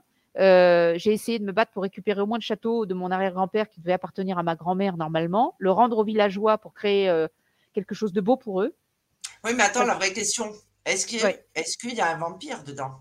Mais il n'y a pas de vampire là-dedans. Hein. Ou alors, ah, ben ben ben si vous voulez savoir, si vous voulez savoir, je ne dors pas dans un sarcophage, même si on est tous vieux et qu'on a, voilà. Enfin, moi que ce soir, je suis très pâle, alors peut-être que j'ai la gueule d'un vampire mais euh, j'ai plus souvent rechargé les gens que je ne les ai pompés, je crois. Donc, euh, Est-ce que tu manges de l'ail hein? J'adore ça, ça tombe bien. J'adore le soleil. j'adore le soleil, j'adore l'ail. Mal barré, c'est foutu. Donc voilà. Alors, Après... une question peut-être un peu bizarre, mais un animal ou un insecte, comment leurs âmes interagissent-elles? Sont-elles plus faibles et, égales à l'âme humaine? Alors, euh, bon, j'ai une théorie là-dessus. Hein. Bon, alors moi, euh, j'ai mon avis puisque j'ai expérimenté. Euh, il s'avère que pour moi, les animaux sont comme des personnes. Après, ils peuvent être un peu comme des enfants. Plus faibles, pour moi, il n'y a pas de valeur, il n'y a pas d'échelle de valeur. C'est comme si vous me demandiez si euh, le bleu dans le rayon de l'arc-en-ciel était moins important que le rouge. Vous voyez, c'est à peu près pareil. Euh, chaque couleur de l'arc-en-ciel a sa valeur, a sa force. Euh, un insecte, moi, peut, si j'ai l'intelligence personnelle de m'y de m'y brancher, de me brancher sur sa fréquence, sur son énergie, je peux autant recevoir de, sensations. Ça va pas être des paroles, mais ça va être une sensation qui va ressembler à un message, quelque chose, et c'est toujours quelque chose qui est bien meilleur que je ne le suis. Ça, je vous le dis. C'est-à-dire quelque chose qui est de l'amour inconditionnel, euh, c'est aussi un être qui est programmé. C'est de l'énergie qui a été modelée, qui a pris une forme, euh, comme moi, et qui a son petit programme personnel. Moi, j'ai été formée sous la forme de Vanina et j'agis en tant que Vanina. Voilà. Et quelque chose passe à travers moi pour agir en tant que Vanina.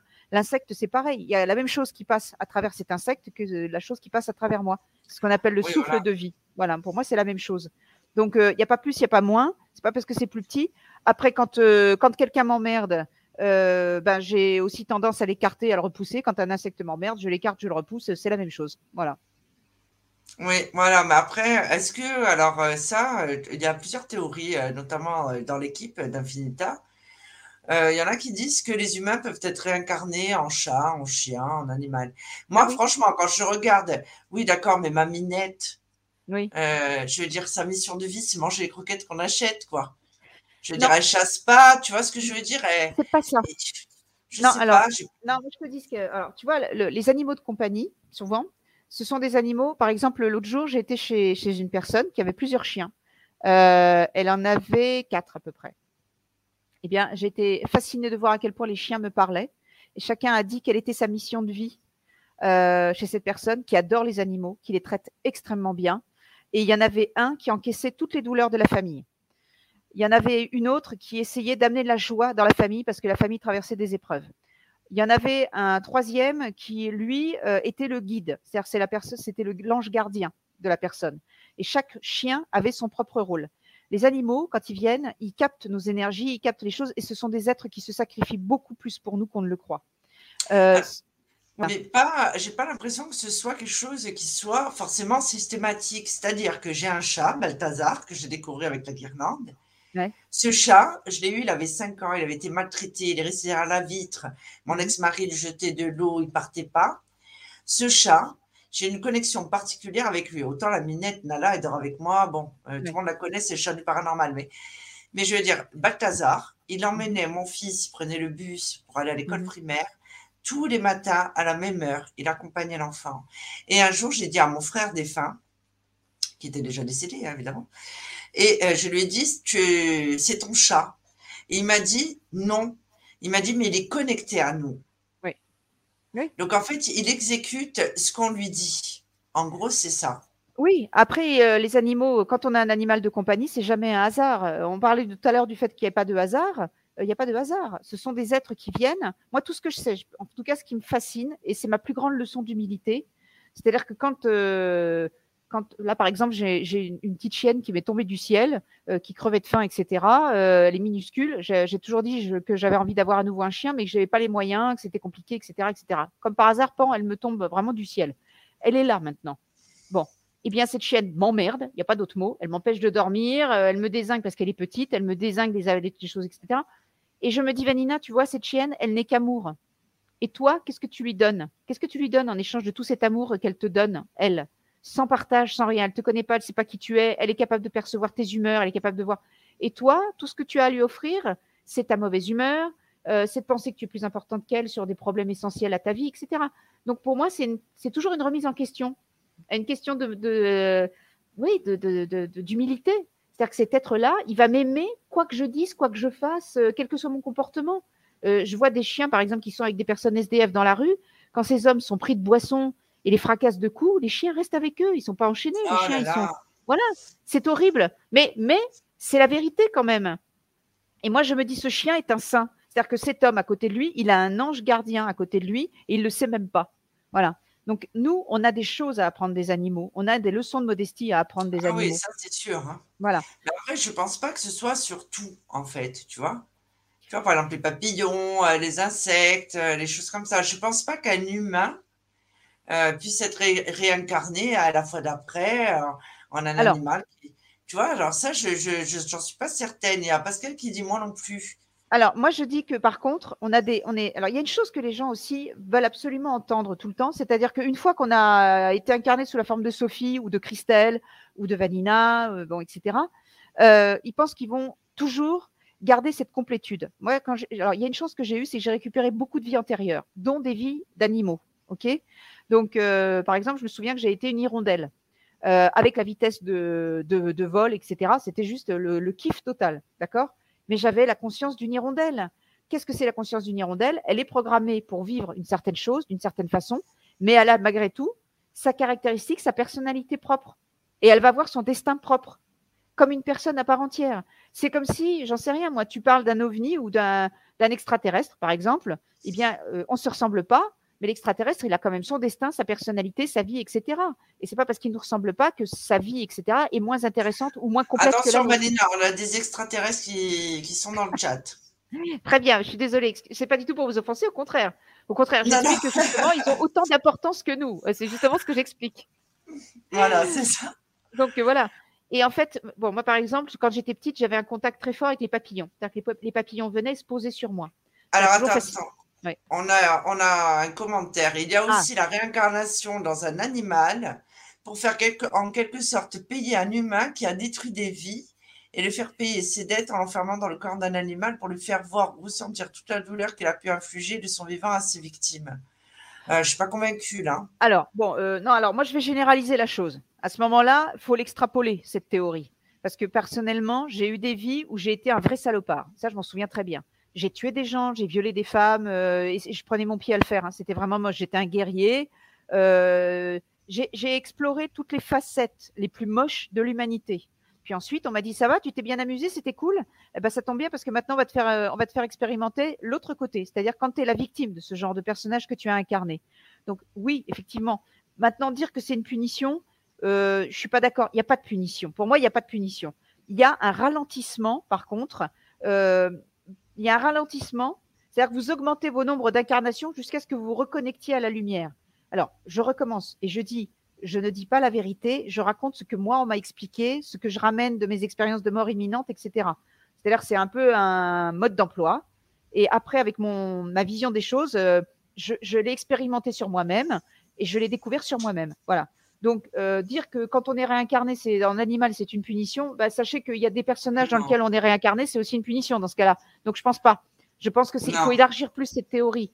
Euh, parce que vous pouvez être un très bon oiseau, comme vous pouvez être un- le même oiseau de la même race et un salopard. Euh, Et comprenez, puis en c'est ça que plus, je veux dire, voilà, si euh, j'étais réincarné en mon chat Balthazar, je veux dire, euh, c'est la vie de château quand même. hein. Donc, bah, voilà. Donc- J'aimerais être lui, hein. il n'a pas de soucis, il ronfle toute la ça. journée, il court dans les champs, je, veux dire, il a une vie extraordinaire. hein. Bah, être un Mais animal, après- c'est pas une régression. C'est pas une régression du tout. Moi, je le vois Après, pas comme euh, ça. Dans les vies antérieures, et c'est vrai, bon, moi, on m'a brûlé sur le bûcher, donc c'est pas une surprise. Apparemment, je vais, euh, voilà. Euh, J'ai Oui. eu droit, bon, comme beaucoup de médiums, hein, en général, quand on- après on a une, une vie, on, on est vraiment inscrit dans la spiritualité. Évidemment, dans d'autres vies, euh, on a expérimenté. hein.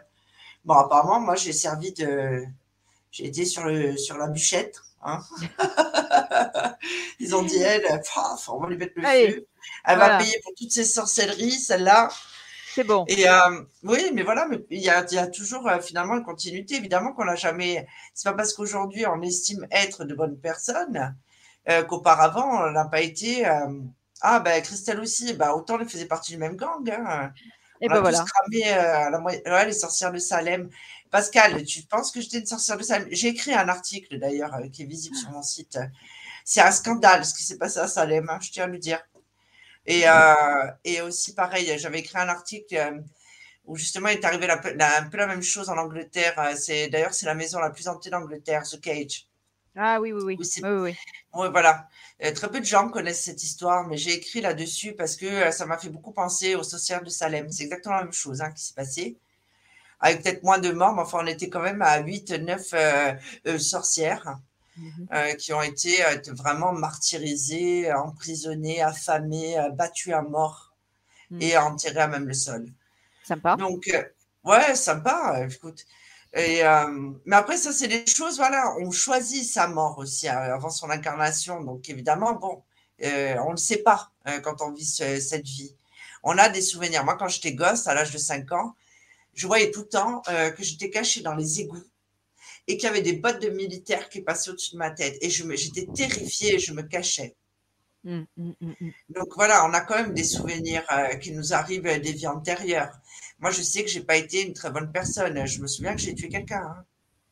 Bah, je pense que tout le monde a au moins tué une fois dans une Ouais, voilà, c'est ça. hein. Et puis, j'ai- voilà. Et puis, euh, je l'ai enterré à côté d'un lac. Hein. Et puis, j'étais Voilà. pas toute seule. J'étais avec la personne avec qui je vis aujourd'hui, mon meilleur ami, quand même. Euh, On est frères et sœurs. euh, euh, voilà. Et des fois, je dis, mon Dieu, les frères et sœurs démoniaques.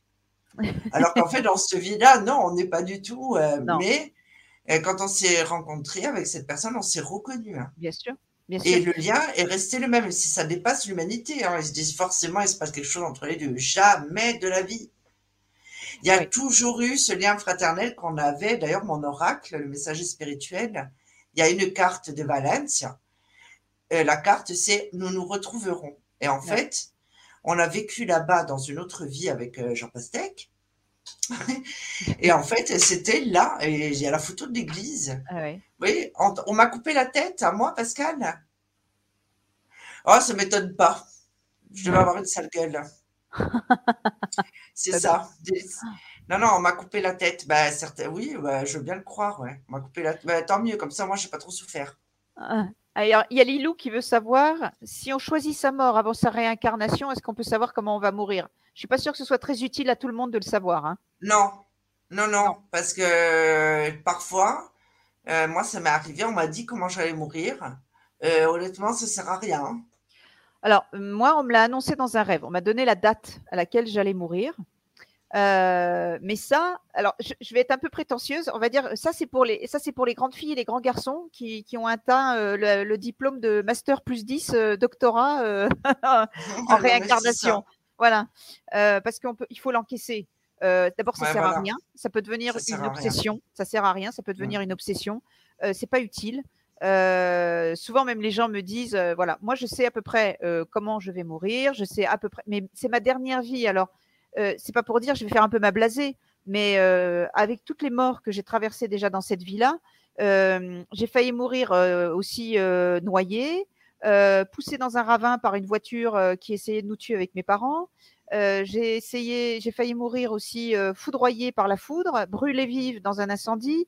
Euh, Enfin, si je vous raconte toutes les fois où j'ai failli mourir dans cette vie, c'est impressionnant. Donc, euh, j'ai un rapport à la mort qui n'est pas le même qu'une personne classique, euh, puisque la plupart Bah des non, gens en ont une peur bleue. pas. Voilà. Ouais. Et pour moi, c'est juste un passage. Ce qui est douloureux, Exactement. c'est les 30 secondes où le corps qui est programmé pour survivre va lutter comme un dingue, alors que moi, je suis à l'aise et tout va bien. Voilà. Donc, savoir ça, je suis pas sûre que ce soit une très bonne idée. Mais en général, quand Non. les gens me disent Est-ce que vous pouvez voir ma mort? Non, je vois rien du tout. Je veux pas le savoir. Voilà. Il y a Pascal qui, qui te demande combien de vies avez-vous eu euh, alors, moi, on m'a pas fait me souvenir de toutes mes vies, mais je me souviens d'un nombre. Alors, si je dois faire un calcul de, de vie, en plus avec des endroits que j'ai retrouvés, hein, d'accord? C'est-à-dire que j'ai été sur les lieux et j'ai retrouvé et j'ai pu dire des détails de bâtiments 32 qui, ouais, ouais, qui n'existent plus. Non, non, mais Euh, 32 32, non, bah, bien, bien plus que ça. Pouf Oh là là, Oh, j'ai ben, bien mais j'ai bien plus que ça. Euh, Le problème, c'est que euh, il y a des vies. Alors, moi, ce que je veux dire aux gens, une vie, c'est parfois une vie incomplète. C'est-à-dire qu'il y a des gens qui disent euh, c'est terrible parce que euh, moi, j'ai été des enfants morts-nés, par exemple, ou j'ai été des enfants, euh, j'ai été des êtres qui sont nés et qui ont vécu 5 ans, 10 ans, 2 ans, etc. Et ce sont des vies extrêmement rapides, c'est des one-shot. Vous voyez, c'est comme un, un shot de tequila, comme disait Sophie, euh, ça va très vite. Euh, donc, vous empilez les expériences. Euh, après, il y a des expériences de suicidés. Euh, après, il y a des expériences de mort accidentelle. Après, il y a des expériences de mort où j'aurais pas dû mourir à ce moment-là et puis je suis mort parce que euh, ou je suis morte parce que j'ai fait des conneries ou parce que voilà, c'était l'expérience que je devais faire. Donc, moi, si je me souviens des vies dont je me souviens, je dirais que consciemment, parce qu'elle m'était utile dans cette vie-là de m'en souvenir, ça m'était utile, il y en a au moins une vingtaine, ce qui est déjà énorme, se souvenir déjà d'une vingtaine de vies, ce qui m'a permis aussi, par exemple, d'avoir accès à des savoirs euh, juste à m'en souvenir. Par exemple, l'anglais, j'ai jamais été particulièrement vivre en Angleterre ou aux États-Unis, j'ai fait trois semaines quand j'étais jeune, et je j'ai appris, je me suis souvenu de la langue anglaise parce que j'ai vécu en Angleterre et que ça m'est revenu tout seul. L'italien, pareil, idem. J'ai eu des vies en Italie. Euh, j'ai regardé la télé pendant un an avec un dictionnaire quand je sortais de mes cours à, Florence et je me suis souvenu de la langue italienne. Et en un an, j'ai commencé à parler couramment italien. Bon, euh, c'est ça l'intérêt d'une vie antérieure, c'est de se souvenir parce que ça sert d'outil. Vous, vous, faites que vous ressouvenir. Quand vous avez des choses qui vous, par exemple, il y a des gens qui me disent, je comprends pas pourquoi, mais ce pays-là, j'ai rien à voir avec dans cette vie-là, mais je l'adore. Je suis attiré par cet endroit. Ben, je dis, euh, ok, ça veut dire que sans doute dans une autre vie, vous y avez vécu, vous avez été heureux dans cet endroit-là. Et si vous y avez accès, euh, si vous vous souvenez de la langue de ce pays, etc., euh, c'est quelque chose qui peut vous servir dans cette vie-là. Il n'y a pas de hasard si on vous fait vous souvenir de vos vies antérieures. C'est que ça vous sert à quelque chose dans celle-ci. Ou c'est que vous avez quelque chose à résoudre, un scénario de vie similaire euh, qui résonne dans cette vie-là. Donc justement, Sophie parlait, parlait de ça très très justement avec l'histoire des sorcières, avec son frère, euh, avec Jean Pastèque justement. Euh, c'est exactement ça. Ils ont, ils ont un scénario. Ouais, ils ont un scénario similaire. Ils ont un scénario similaire, mais qui n'est pas exactement le même. Il y a le même lien, il y a le même parcours, les difficultés, etc. Ça fait écho et ils finissent de résoudre des dossiers ensemble. Voilà, ils ont accepté de descendre ensemble pour résoudre des dossiers ensemble parce que c'est plus facile de descendre avec une âme avec qui on s'entend bien pour résoudre des, des, expériences, des souffrances, des douleurs, etc. Ça se passe beaucoup mieux. Voilà. Ah Donc, bah oui, non, serre les coudes. Bah voilà. Ouais, c'est ça. Hein. Là, on a Valérie. Ben, évidemment, euh, moi, je vais répondre à cette question. Euh, ben, évidemment. Parce que sinon, on n'en serait pas là si on n'avait pas la possibilité de ressentir les autres personnes. Mais oui, on est des médiums euh, qui ont également des facultés médiumniques ou autres, mais on fait ça toute la journée. Regardez, la preuve, entre médiums, oui, ben, heureusement. Enfin, c'est pas quelque chose qui est extraordinaire. Moi, je pars du principe qu'on a tous ces facultés. Euh, mm. qu'on doit juste les développer. On arrive tous avec les mêmes valises. Hein. Mm. Donc évidemment, oui. Après, il y a certaines personnes, c'est leur chemin, euh, comme ce que je disais tout à l'heure par rapport à Vanina, où je lui ai dit, mais ma cocotte, faut, faut que tu te bouges arrière-train maintenant. C'est, je veux dire, c'est le moment. Euh, je veux dire, je comprends pas. Voilà, là, parce qu'il y a quelque chose à faire. Après, encore une fois, c'est pas parce qu'on est médium qu'on est obligé d'en faire un commerce, on est obligé de s'installer, on est obligé de faire des émissions, écrire des bouquins. Non. La médiumnité peut vous servir à guérir, à vous guérir vous, à recevoir des informations pour avoir une meilleure vie, à comprendre certaines erreurs, à comprendre pourquoi vous avez vécu ces expériences, mm. ce qui est complètement différent. Tout le monde pense, ah, mais je suis médium, alors vite, vite, je vais faire la voyance. Mais non, calmez-vous. Bah, euh, votre chemin n'est euh, peut-être pas là. Hein. Si vous êtes médecin, mettons, ou peut-être que, je sais pas moi, vous êtes euh, président d'une association quelconque, il est évident que vous n'êtes pas. qui vous a dit de faire de la voyance? Non. La médiumnité peut vous aider si vous êtes éducateur, même si vous êtes à la caisse d'un supermarché, dites. Mmh. Parce que vous pouvez apporter du baume au cœur en leur disant des choses euh, que la personne a envie d'entendre parce que vous allez ressentir que la personne a une sale journée ou que la personne peut-être est en deuil parce que la personne et là vous illuminez la journée de quelqu'un. C'est ça la médiumnité. La mmh. médiumnité, c'est pas tirer des cartes et dire l'avenir aux gens, pas du tout. Il faut arrêter avec ces clichés. Hein, mais souvent, c'est vrai, je me répète, je me répète, je me répète, mais c'est vrai. Mmh. C'est vrai, c'est vrai. Et euh, pour, revenir à la question de Valérie, euh, moi je vais vous dire euh, souvent, je reconnais les gens qui ont bien sûr des perceptions médiumiques, mais il n'y a pas que être médium. Il y a des gens qui sont guérisseurs. Il y en a qui sont portés plus sur l'humain, d'autres plus sur les animaux, etc. Euh, et, ça, moi, je le, on le sent, oui. Et moi, je, je vais vous dire même mieux. quand il y a quelqu'un qui a fait une EMI, on se reconnaît entre nous. Et ce qui est drôle, c'est qu'on se reconnaît, mais on n'a pas besoin d'être ensemble. C'est marrant, c'est comme si on se tapait dans la main sur le passage en disant Ah, toi aussi Oui, moi aussi. Bah, tu m'excuses, mais il faut que je continue ma route. Bah oui, moi aussi. Mais par contre, qu'est-ce que je suis contente de savoir que tu es en même temps que moi incarné sur cette terre et que je suis pas toute seule sur le bateau euh, qui est un peu un, bateau au milieu de la tempête, hein, quand même, soyons honnêtes. Euh, voilà, on se reconnaît, bien sûr. Et, et, quand on croise des gens, moi j'ai des amis qui s'ignorent, bah, comme Sophie.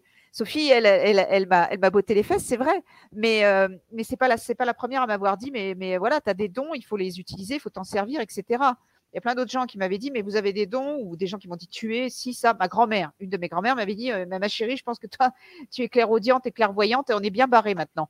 Donc euh, on a rigolé, mais on reconnaît parce que ça dégage quelque chose.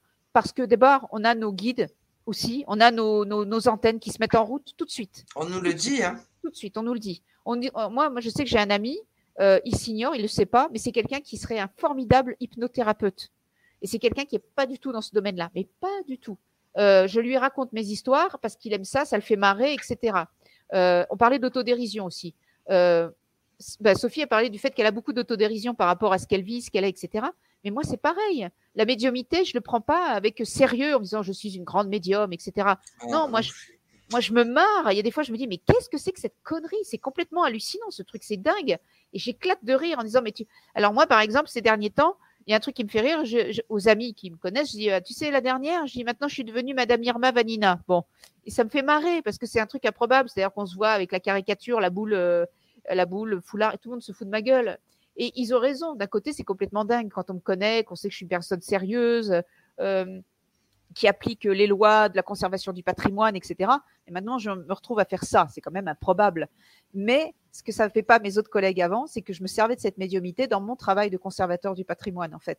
Parce que j'avais des flashs, parce qu'on me disait qu'il y avait des intuitions. On me disait, il faut que tu préserves ça comme ça, il faut que tu fasses fabriquer ça comme ça, il faut que tu dises à tel artisan que ça, ça doit être fait comme ça, etc., etc. Ou on me disait, attention, là, tu vas avoir un souci, un souci de sécurité, un souci de tel truc, etc. Donc, en fait, ça m'aidait déjà, mais personne ne le savait. Voilà. Oui, mais c'est ça, en mmh. fait. Et c'est pas parce que euh, on est médium que. Mais ça, c'est encore une fois. Bon, il faut toujours avoir un peu d'ego, mais l'ego, c'est l'ennemi de la médiumnité. Et euh, malheureusement, ben, il y en a certains, ils se disent bon, ben voilà, il y a eu un reportage qui a été diffusé euh, sur 7 à 8 que j'ai regardé, parce que je n'avais pas eu le temps. J'ai vu que Lina en avait parlé, donc j'avais partagé. c'est hallucinant, quoi. Oui. 5 euros la question, ah ben, tiens, on te renvoie le message. Enfin, je veux dire, tout le monde fait n'importe quoi, n'importe comment. Ils se disent, ah ben tiens, oui, évidemment, tout le monde peut pratiquer les arts divinatoires. Je suis la première à le dire. Je suis la première à dire qu'on est tous médiums.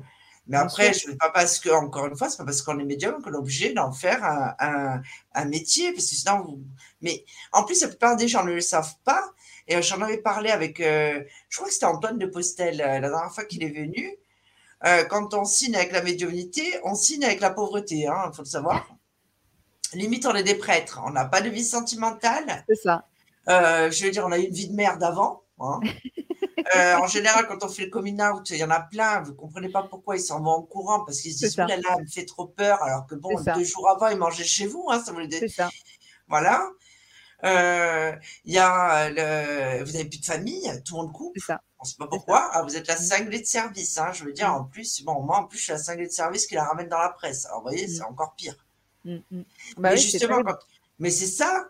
Mais, euh, mais après, à partir du moment où on accepte sa médiumnité, c'est ça, en fait, d'accepter aux yeux du monde.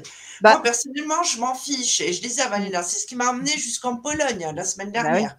Bah euh, la femme libre et forte en France, la personnalité française et qui représente. Mais vous vous rendez compte Et je l'ai dit, je me suis couchée le soir, c'est quand même pas rien comme magazine, hein, c'est bah l'équivalent du monde en Pologne. Et je me suis dit, bon, choisis-moi. Et en fait, là, vous allez rigoler parce que regardez ça. Qu'est-ce que vous voyez sur mon... Bon, allez, les hommes, ne regardez pas, mais. Hein Donc voilà. Et ça, ça, les gars, ça va faire le tour du monde. Vous allez voir que ça va m'emmener jusqu'à Las Vegas. Je le sens. Non, non, mais justement, mais c'est ça, parce qu'ils se sont dit, le grand reporter me l'a dit, vous êtes une femme, vous êtes médium, euh, vous assumez complètement. Euh, vous avez une vision qui est complètement différente. Tout ce que vous avez envie de faire, vous le faites. Tout ce que vous avez envie de dire, vous le dites. Et vous êtes un, un exemple pour les femmes. Mais je suis ravie. Bien sûr, bien sûr. Parce qu'en fait, c'est ça. Ben oui, ça passe par l'acceptation. On s'en fout. Et les gens doivent nous aimer comme nous, nous sommes. Parce que sinon, ça veut dire qu'on n'est pas fait pour être auprès de ces personnes. Mmh, mmh, mmh. Alors, ben, moi, justement, je, je, fais un petit clin d'œil. Je fais un petit clin d'œil à mes ex-collègues de bureau. Euh, qui, qui, euh, qui euh, n'est-ce pas, m'ont de façon très aimable tourné le dos dans ma dernière vie, on va dire, et qui, paraît-il, m'espionnent sur les réseaux sociaux et ont découvert donc que j'avais fait mon coming out de médium ah, et paraît-il se gosse de moi à la pause café. Alors, chères mesdames Eh bien, continuez de vous gosser. Je suis ravie d'améliorer vos jours et de vous rendre heureuse. Et je continuerai à vous faire rire encore longtemps, je pense. Il n'y a pas de souci, j'assume très très bien ça. Voilà. Alors, il y a beaucoup de personnes, quand on fait son coming out ésotérique, que Ouais. euh, j'avais comparé au coming out euh, gay Ouais, dans le magazine euh, Garçon. Magazine. Et c'est vrai, c'est exactement ça. Ouais. En fait, euh, il y a des personnes qui vont vous tourner le dos et qui finalement vont quand même regarder votre travail, qui vont se dire Oui, à un oui. moment, il faut que je la consulte, il faut que je sache. Mais qui viennent déjà convaincus en vous disant, euh, voilà, c'est arrivé avec certaines personnes Mm. euh, qui finalement peut-être avaient peur d'entendre certaines informations, qui aujourd'hui euh, m'ont demandé conseil, ça se passe, se passe plutôt bien, alors qu'au départ, c'était les premiers à montrer du doigt, à rigoler sur la place publique, hein, quand même. C'est ça, c'est ça. Bon, moi, Alors, qu'est-ce que voilà. ça peut faire? Chacun fait ce qu'il veut dans sa vie, les gars. hein. Je veux Oui. dire, si on a envie d'être médium, de l'assumer, si on a envie euh, d'écrire et de faire des tirages, des machins, je veux dire, ça nous regarde. Maintenant, je sais que c'est un cas extrême, mais quelqu'un qui fait des films X, euh, ou quelqu'un qui, si la personne elle est heureuse comme ça, sinon on est heureux à faire de la médiumnité. S'il y en a d'autres qui sont heureux à faire pousser des choux, il y en a qui sont heureux en faisant, en faisant des élevages d'animaux et en les revendant, même si moi j'adhère pas spécialement. Pour autant, je, est-ce que je vais leur cracher dessus dans sur les réseaux sociaux? Non. Non, non. Chacun fait ce qu'il a envie. Euh, c'est comme Sur- ça. Surtout, surtout, chacun fait ce qu'il peut, c'est surtout ça. Alors, il y a Hervé qui nous fait un petit coucou, justement. Et il y a, y a quelqu'un qui te compare à Céline Dion, hein, euh, carrément, Sophie. Au lieu de Céline Show Dion, must go on, c'est ouais, ça. show must go on, on est bien d'accord. Mais c'est euh, ça, on est, on est le girl power et on va s'en sortir. Donc voilà. Alors, il y a une petite question de Emma. Bonsoir. En tant que médium, pouvez-vous avoir un message Bah oui. défunt qui vous vient comme ça? Ben, là, tout de suite, là maintenant. la- Ah, la question, euh, ça dépend. Si vous posez une question pour vous, évidemment, on n'est pas connecté à vous. Euh, maintenant, on peut être en consultation, avoir un défunt qui passe et euh, qui dit, moi j'ai envie, c'est ce que j'expliquais tout à l'heure, qui passe devant et qui a, a absolument un message pour la personne qui nous consulte. Ça, oui. Oui, tout à fait.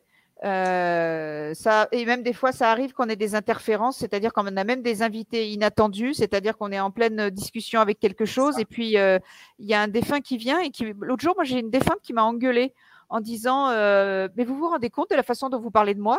Et, euh, et du coup, j'étais en train de parler avec un des guides de la personne, donc euh, un guide ou un ange gardien, et l'autre personne, elle continue à me parler par-dessus. Je disais Mais attendez, madame, moi, je ne vous ai pas appelé, je ne vous ai pas invité. Euh, la personne ne me consulte pas pour vous, elle demande rien. Oui, mais moi j'ai quelque chose à dire parce que je veux redresser une vérité. Elle était super remontée, ça m'a fait mourir de rire. Je l'ai un peu envoyé chier en disant écoutez, chacun son tour, hein, vous attendez votre tour et ça, ça va venir. Ouais, on va voir. ça. Des fois, euh, il y en a qui veulent passer en force. C'est ça. Et ceux-là, on les sent. Moi, c'est ceux qui me, qui me poussent d'un air de dire Oh, Ouais, je suis là. À ça, c'est j'aime pas ça. C'est ça. Oui, pousser la main, ils font. En consultation. Et souvent, c'est vrai, on dit souvent que les médiums ont des tendinites, mais parce qu'en fait, on est en train de tenir toute la journée. et moi, je les sens, ils me font. Et moi, je ne calcule pas. Je fais comme si je ne les entendais pas. Ouais. J'écoute mes guides, parce que tout le monde a ses guides. hein. Les informations, on ne les reçoit pas des autres personnes. Non. Mais des fois, certaines personnes, il y en a qui disent Ah, mais moi, je n'ai pas envie de parler. Euh, Oui, comment vous faites vrai. quand euh, votre consultante, elle vous dit euh, Moi, je n'ai pas envie de parler? Eh ben, Moi, je fais juste, je vous transmets le message. hein. Mm, Et ça. après, vous en faites ce que vous voulez. hein. Parce que l'autre, sinon, toute la journée, là, des fois, on se couche. Moi, ça m'est arrivé euh, d'avoir euh, d'avoir euh, le- l'esprit de la personne à côté de mon lit qui disait Ouais, blablabla. Non, mais je veux dire, c'est ça, parce qu'on n'a pas dit. Oui. Alors, moi, il y a un truc qui m'a beaucoup touchée. J'ai vu une différence entre. euh, après, je vais répondre à la question de Emma Malagas, euh, qui est vachement sympa. Sa, question, elle est chouette. Euh, parce que j'ai un truc à lui dire. Euh, justement, il y a un truc qui m'a frappé. Il y a une différence pour moi entre les gens défunts qui viennent quand on est en consultation euh, et les personnes défuntes que je trouve dans les maisons, des personnes défuntes qui sont coincées par leur situation psychologique au moment où elles décèdent. Et souvent, ces personnes-là, moi, je les libère. C'est-à-dire que je les accompagne à la lumière en les faisant se brancher sur moi. Puisque comme moi, je connais, je sais ce que c'est le passage et je connais la lumière. Donc, je leur dis, branchez-vous sur moi. Vous allez voir, je vais vous envoyer l'image et le ressenti de la lumière, de l'amour inconditionnel, etc. C'est un moment de libération pour ces âmes. Euh, elles partent et elles m'envoient un sentiment d'amour extraordinaire et de reconnaissance extraordinaire. Autre chose, euh, j'ai ma grand-mère, une de mes grand-mères, qui est un de mes guides, ça je le sais, avec mon grand-père. Mais ma grand-mère, souvent, elle me dit Dépêche-toi, ma chérie, c'est un effort pour moi de descendre à ton niveau pour échanger avec toi. Alors, je veux dire aux internautes, vous voulez toujours avoir des messages de vos défunts. Mais vos défunts, c'est un effort surhumain pour eux de venir et de s'abaisser quelque part à notre vibration, parce qu'eux, ils sont dans un état subtil, euh, un état un peu supérieur par rapport à nous, à notre état d'esprit. Et donc, à bout d'un moment, il faut accepter de les laisser partir et d'arrêter de les solliciter sans arrêt pour qu'ils viennent vous rassurer, vous parler, vous dire, etc., etc. Vous avez, des, vous avez des guides, vous avez des anges gardiens, ils sont dédiés à ça, eux. Mais vos défunts, à un moment, il faut leur foutre la paix. Alors, justement, euh, je vais parler à Emma à propos de ça. Et si je voulais un message, enfin, si je voulais un message, est-ce que je dois le laisser venir ou bien le provoquer? Alors, Emma, vous pouvez parler aux défunts vous-même, c'est-à-dire à haute voix. Euh, on s'en fout, passer pour une dingue complète, mais c'est pas grave, parce que c'est comme ça que ça marche aussi. Euh, verbalisez ça.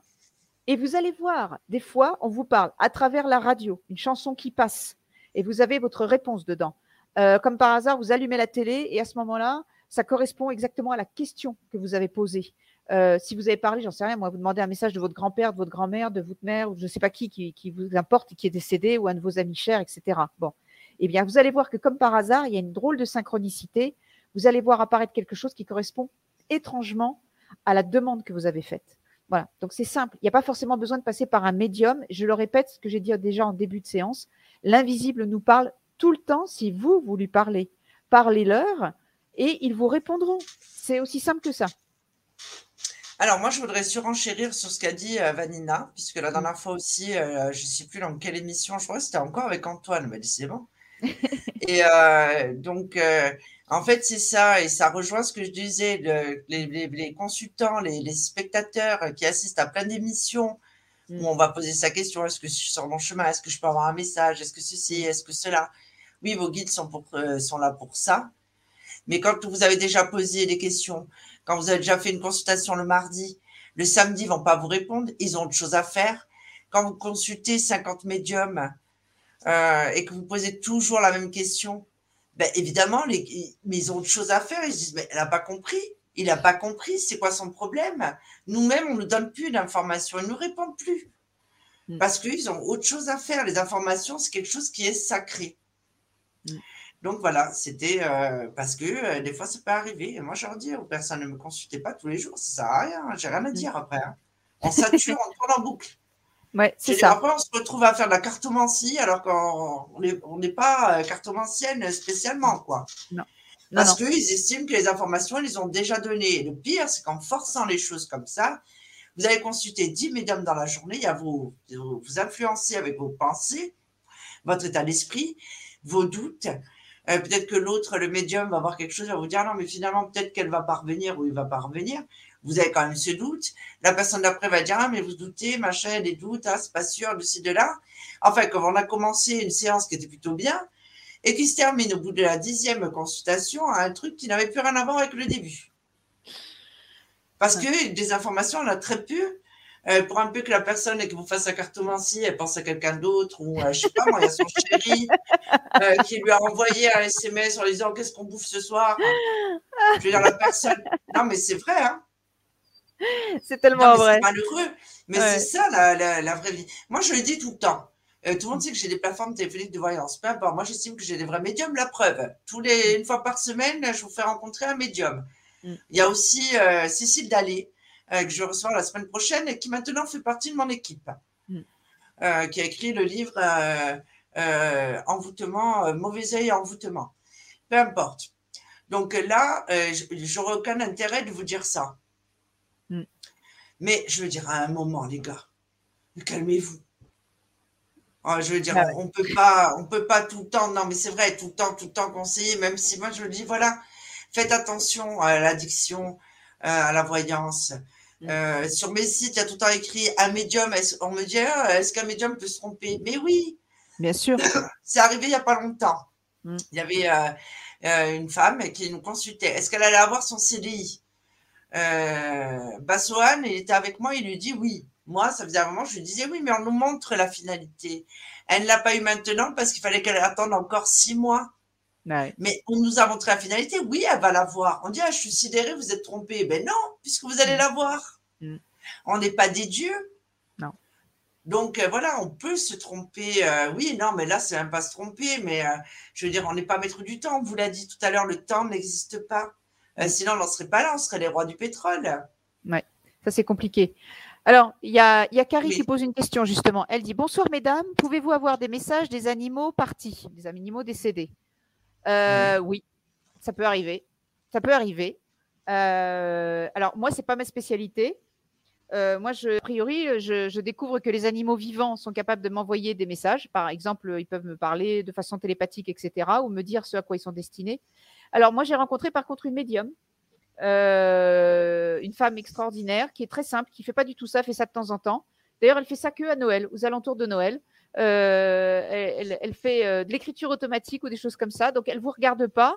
Elle fait des ronds sur une page et elle vous dit des trucs. Et moi, un jour, elle me dit Je vois à côté de vous un grand cheval noir et un, chien noir assez costaud. Elle dit Rick, Rick, ça vous dit quelque chose?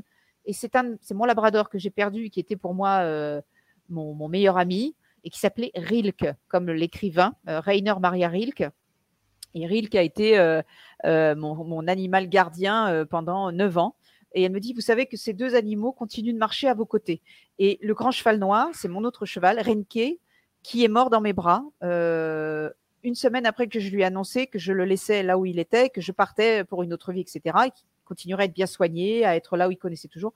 Mais le cheval n'a pas supporté que je parte. Il était vieux et âgé. Et il s'est couché euh, un matin de février et il s'est laissé mourir et j'ai dû le faire euthanasier. Il est mort dans mes bras. Voilà. Donc, euh, pour vous dire les liens qu'on peut créer avec les animaux. Alors, Oui. je sais qu'on peut avoir des contacts euh, et je sais que ces deux animaux continuent de marcher à mes côtés. Voilà. Maintenant, moi, personnellement, je peux pas. Je sais pas si toi, Sophie, tu peux, mais moi, non. A priori, jusqu'à présent, j'ai pas eu Euh, ça. non, je les entends. Ça m'est arrivé Ouais. de croiser euh, une vache dans le couloir. Non, mais l'expression est pour de bon. Euh, parce qu'en fait, la matière n'existe pas. Donc, des fois, on a quand même des âmes des animaux. Ça m'est arrivé quelquefois hein, euh, de croiser. euh, on s'en rend compte. hein. Euh, Des fois, je suis en train de travailler à mon bureau. euh, bon, on voit des choses passer.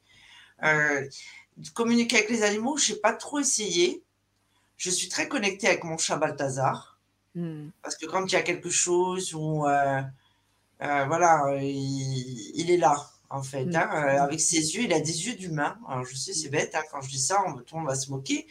Mais il a vraiment des yeux d'humain, ce chat. Il a 14 ans. On dirait toujours, euh, je sais pas, c'est étrange. Ses yeux sont étranges. Mm. Mais bon, euh, non. Mais il y a des gens, oui, qui font de la communication animale. Bien Alors, sûr. on a Valérie euh, Oui. qui nous repose une question qui dit J'ai entendu parler des heures miroirs. Pouvez-vous me dire ce que c'est exactement? Et ce que cela signifie, s'il vous plaît? J'ai regardé sur Internet, mais il y a beaucoup trop de définitions. Euh, c'est, euh, j'ai écrit sur Oui. ce sujet. Mm. Euh, je vais t'aider, Vanina, parce que en Ouais, fait, que là, moi, voilà, oui, non, mais c'est pour ça. C'est beaucoup en rapport avec la numérologie. Hmm. Donc, en fait, évidemment, quand on dit il est 11h11, euh, les heures miroirs, on va vous dire, voilà, c'est la spiritualité. Mais en même temps, le, ch- le chiffre 11 est la spiritualité. Moi-même, je suis née à 11. mhm. Euh, c'est le chiffre des médiums. Donc, euh, je pense que c'est plus en rapport avec la numérologie. Hmm. Euh, évidemment, quelqu'un qui aura tout en l'air a plus de chances de, de tomber sur oui, que oui, oui. quelqu'un qui ne regarde pas l'heure, évidemment. Euh, mais euh, oui, c'est des signes aussi qui sont envoyés, mais comme des tas de choses, comme disait tout à l'heure Vanina, une chanson. Moi, à un moment, j'avais, d'ailleurs, on en parlait encore avec Jean Pastec, qui est mon fils. Euh, Il y a des formes euh, qui apparaissent en buée sur mes vitres. Mm. À un moment, on avait le visage d'un homme, et l'autre jour, j'ai vu, ils avaient pris les rideaux, je sais pas ce qu'ils avaient fait. Et ils ont fini par m'avouer qu'il y avait un truc qui était apparu sur la vitre euh, qui leur a fait peur. C'était un grand, un bras avec une main. Mm. Euh, et en fait, c'est deux flippés. Hein. Le petit est médium spirit, l'autre aussi, il a des capacités, mais bon, il n'est pas très à l'aise avec ça. Et en fait, pour pas voir, ils avaient mis le rideau en torche. Mais moi, je suis rentrée dans mon bureau, je me dis, mais qu'est-ce qu'ils ont fait? Voilà, c'est juste des signes. Autant ça veut dire, hé, coucou Donc, des signes, on en a tout le temps. Ça peut être un Oui. oiseau aussi qui vient sur le bord de la fenêtre. Par Mm. exemple, il y en a qui vont vous dire, pardon Valina, il y en a Ah qui oui, vont vous dire, d'ailleurs c'est une photo que j'avais faite, euh, avant j'étais dans le funéraire, et euh, j'avais fait une photo euh, au cimetière Montparnasse, et à un moment, euh, je suis dans une allée. Ah ben tu vois, Valérie, il y a- aussi des visages sur mes vitres, mais moi aussi souvent. Et euh, mais alors euh, jamais ça a été celui de Brad Pitt. hein, euh, en général, c'est plutôt grossier. hein. Mais c'est les visages, tout simplement. Il y a les orbites, enfin bon, bref. Et donc, j'entends un oiseau, je me retourne, c'est un corbeau. Et cette photo a été récupérée par la mairie de Paris, celle que j'avais faite, parce que j'ai pu m'approcher véritablement. Il était debout sur une tombe. Enfin, évidemment, c'est un oiseau, quoi. Et en fait, il était là, il bougeait pas, sauf que c'est un de mes totems. Je suis chamane. Et euh, tout le monde va vous dire, oui, le corbeau, c'est l'oiseau de mauvais augure ou des choses comme ça. Et c'est un oiseau qui m'a toujours fasciné. Et s'il y en a un qui vient euh, sur le rebord de ma fenêtre, je me sens pas euh, comme la sorcière de Salem. Hein. non, alors je, voudrais quand même préciser. Hein. Non, je voudrais quand même préciser quelque chose. Dans la tradition classique, le corbeau est le messager des dieux, parce que notamment dans les textes sacrés, Noé voit pour certaines colombes, mais pour d'autres, il voit un corbeau, puisque c'est un être qui vit sur Terre. Et donc, pendant longtemps, notamment dans la tradition celtique, euh, on a su toujours que c'était le messager des dieux. Donc, il faut arrêter de toujours. C'est comme le chat noir. On a le chat noir en France, mais sachez qu'en Angleterre, un chat noir, ça porte euh, fortune. Au contraire, ça porte chance d'avoir un chat noir.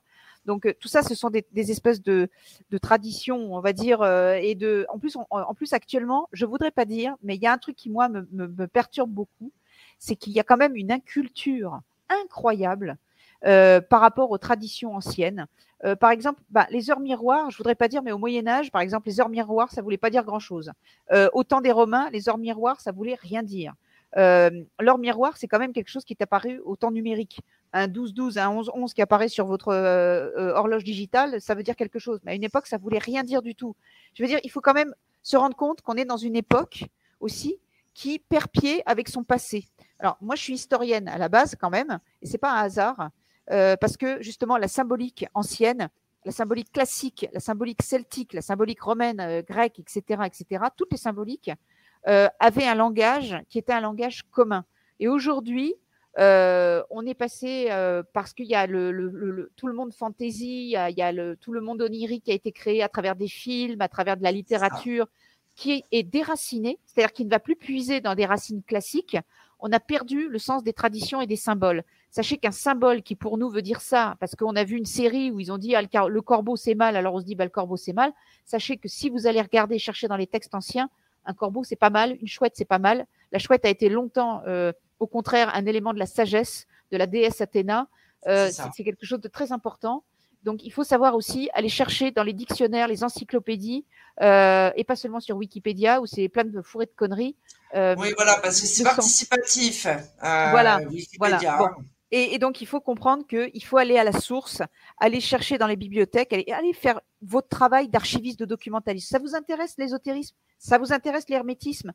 Ça vous intéresse l'occultisme? Alors, soyez profondément en recherche. Soyez des étudiants, soyez des chercheurs, soyez sérieux. Ne survolez pas les, trois premiers euh, liens euh, sur euh, Google, hein, parce qu'il faut voir ça. Hein, ils sont bien référencés, mais alors, bon. C'est n'importe quoi. C'est ça. Et moi, j'avais un grand-père qui était radiesthésiste. À la base, il était rédacteur en chef d'un journal à Paris. ok? Et c'est quelqu'un qui avait les pieds sur terre. Mais c'est quelqu'un qui était un latiniste, c'est-à-dire qui parlait couramment le latin ancien et le grec ancien. Euh, il était capable de déchiffrer du coup euh, les, les, textes, etc., les prières, tout ça. Et moi, il m'a appris certaines prières. Il m'a dit, tu sais, c'est bien, de, même si tu n'es pas croyante, les prières, ce sont des autoroutes. C'est-à-dire qu'il y a tellement de gens qui y ont cru que quand tu les récites, ils ont un pouvoir et ça se met en marche automatiquement. Mais si tu parles en japonais à un Allemand, il va pas comprendre. Alors, si tu veux que les énergies qui ont été incluses et enracinées en cette prière en latin pendant des siècles, tu veux que ça s'active, alors parle latin et parle grec et parle toutes les langues que tu peux parler parce que autant de langues que tu connais, dont la langue symbolique, autant de langues, autant de savoir que tu, connais, autant de capacités, de possibilités, tu t'ouvres. Donc, être inculte dans ce domaine-là, c'est pour moi quelque chose qui est un peu embêtant parce que vous êtes déraciné, vous êtes coupé des racines, vous ne comprenez pas vraiment et vous mal interprétez euh, justement les messages qu'on peut vous envoyer.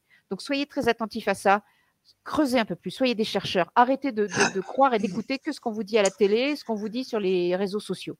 Oui, bah après, euh, évidemment, beaucoup de personnes maintenant puisent leurs informations dans les films, et ça j'en avais parlé, c'est pour ça que je rééquilibre un petit peu le truc. Hein, le chapitre 4 que je vais sortir là sur euh, euh, sur les exorcismes, j'avais fait l'exorcisme, Shining, euh, j'en ai fait, hein, euh, mmh. et l'autre c'était quoi? Ah, la nonne, un navet, mais enfin bon, mmh. ça c'est autre chose, c'est comme mon avis. Et tout le monde dit, ah, c'est inspiré de faits réels, oh là là, mais jusqu'à quel point Enfin, je veux dire, on est loin de la vérité, donc j'essaie de rétablir le truc, ça me prend des jours, des jours et des jours. Et en fait, tout le monde, ah, on m'a dit que c'était comme ça, mais après, c'est déformé d'un point à un autre. Mm. Euh, évidemment, moi-même, je n'ai pas la connaissance absolue. Je fais des enquêtes, c'est du journalisme que je fais. Donc, évidemment, ça. me prend des jours, des jours, des jours. Je, vérifie les informations, je les recoupe, je récupère. Est-ce que c'est vrai Est-ce que ça a réellement existé Est-ce que cette personne a existé Est-ce que c'est très compliqué Mais je veux dire, ça, je le dis souvent. Euh, l'ignorance crée la peur.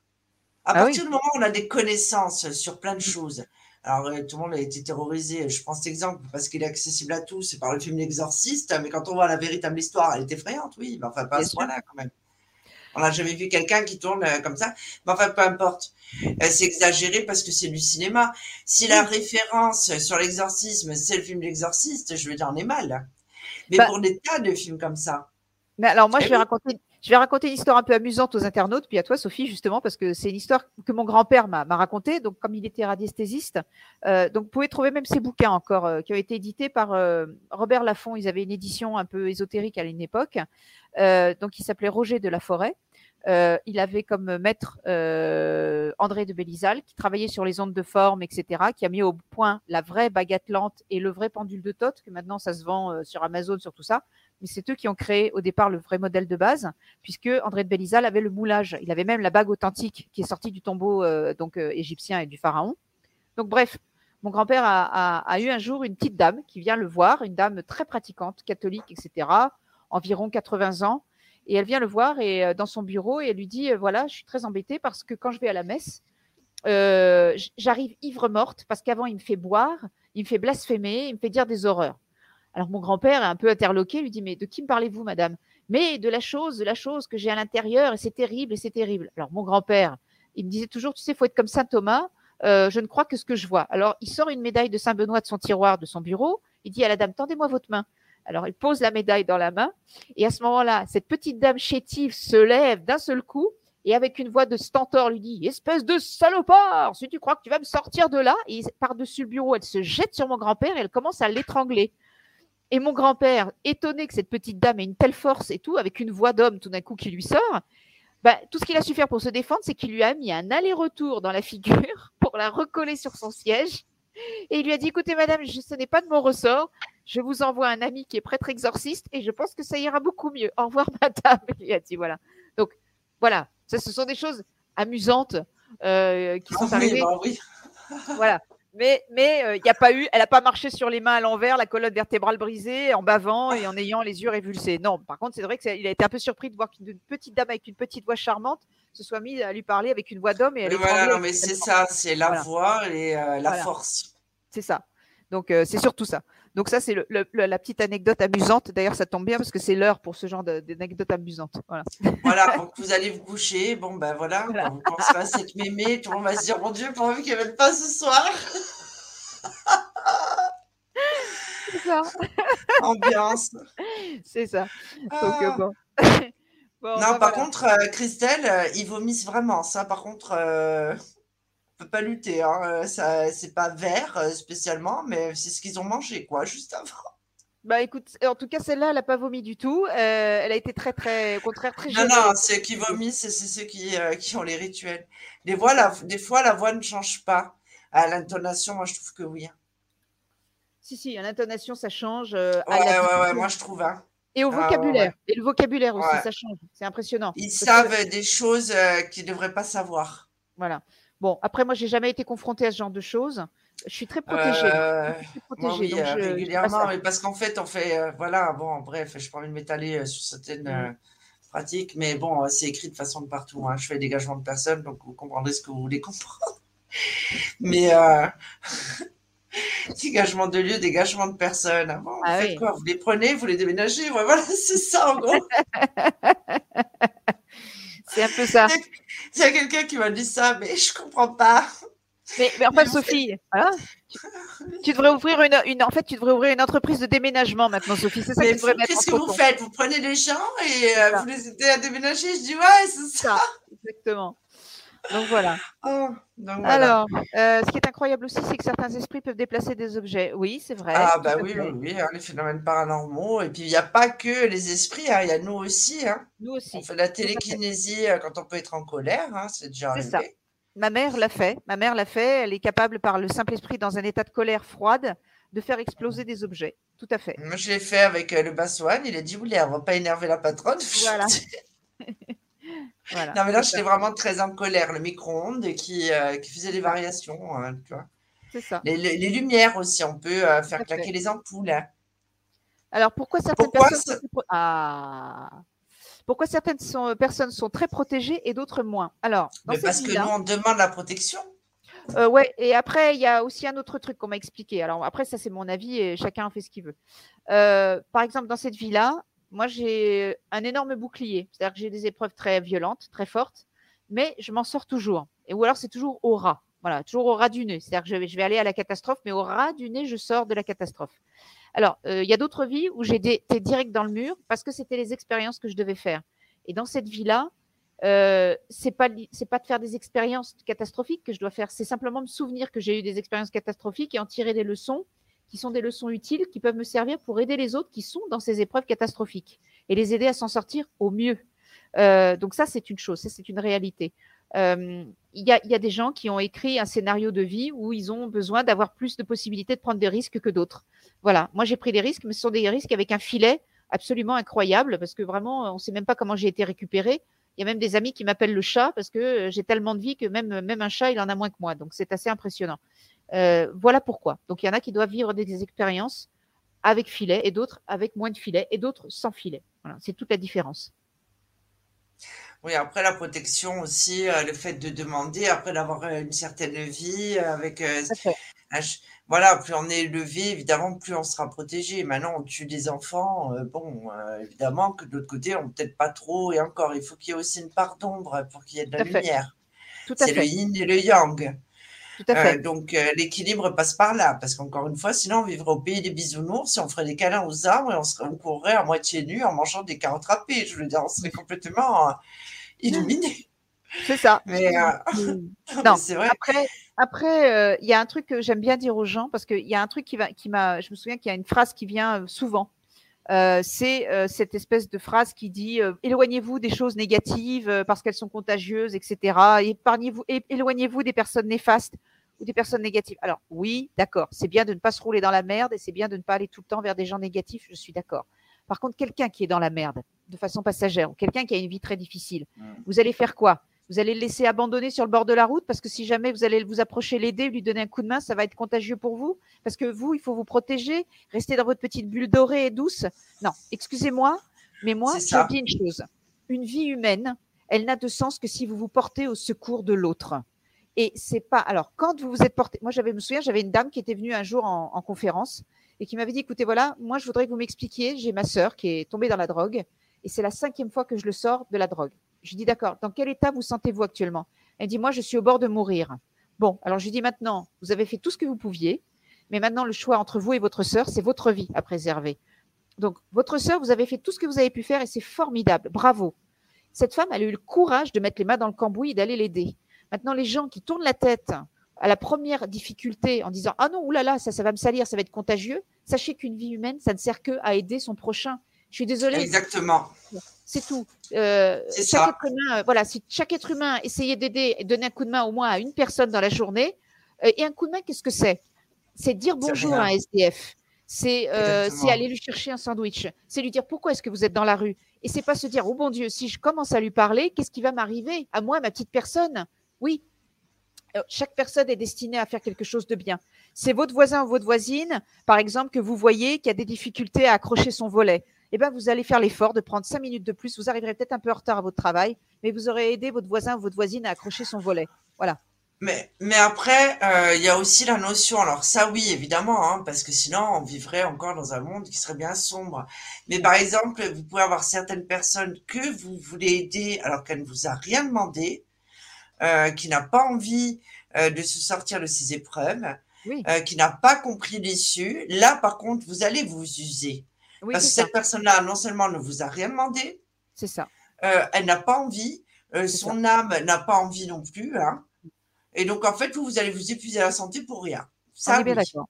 Ça, oui. Maintenant, vous pouvez très bien avoir eu euh, une amie d'enfance ou un ami d'enfance. Vous avez évolué, vous avez eu l'adolescence, c'était rigolo, on a fait la fête, on est sorti, oh là là, on rigole, machin truc.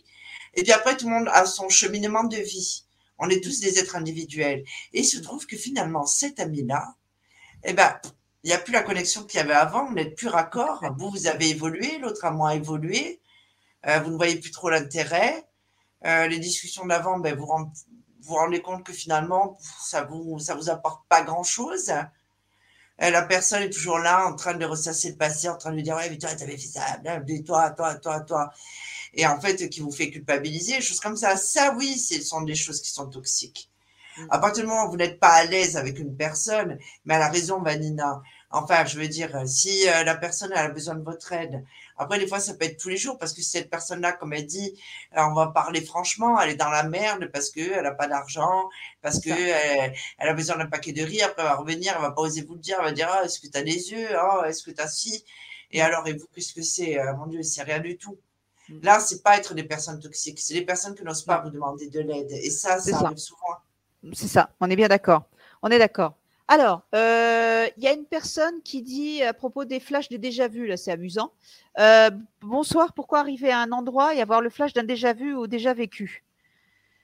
Euh, ben, en général, déjà vu, déjà vécu, de possibilités. Pour moi, en tout cas, hein, parce que moi, c'est ce qu'on m'a montré. Quand j'ai des flashs de déjà vu, déjà vécu, en général, c'est que on me l'a montré dans un rêve deux ans, trois ans, cinq ans auparavant. C'est une situation que je dois vivre, et c'est comme un petit panneau indicateur qui dit c'est bien, tu es sur le bon chemin, tu n'es pas trompé de route. Voilà.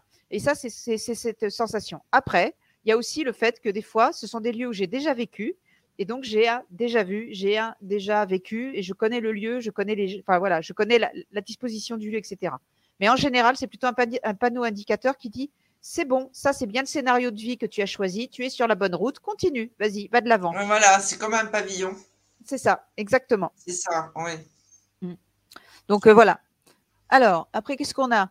Non, mais euh, tu sais, euh, Christelle, tu n'as pas tu pas forcément besoin. Moi, je sais que quand j'arrive à Marseille, pourtant, hein, j'ai vécu un an, mais avant ça, euh, quand j'avais repris mes études, quand j'arrive à Marseille, bon, ben dis donc, euh, Valina.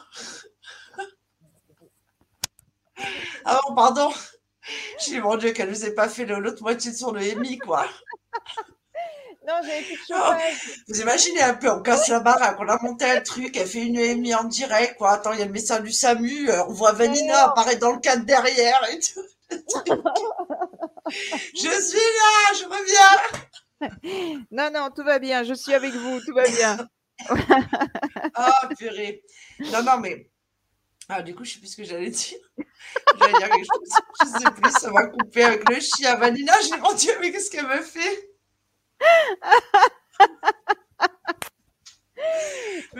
Ah oui, on n'a pas besoin. Mais donc, quand j'arrive à Marseille, mm. j'ai l'impression euh, d'arriver chez moi. Je t'en ai parlé. Hein. J'arrive en bas de Notre-Dame de la Garde, mais je suis en larmes, les gars. J'arrive, je vois cette Vierge. Et en fait, j'ai été une des bâtisseuses de cette église. J'étais une bonne sœur. Et j'étais une nonne. D'ailleurs, je suis toujours cette vie. Hein.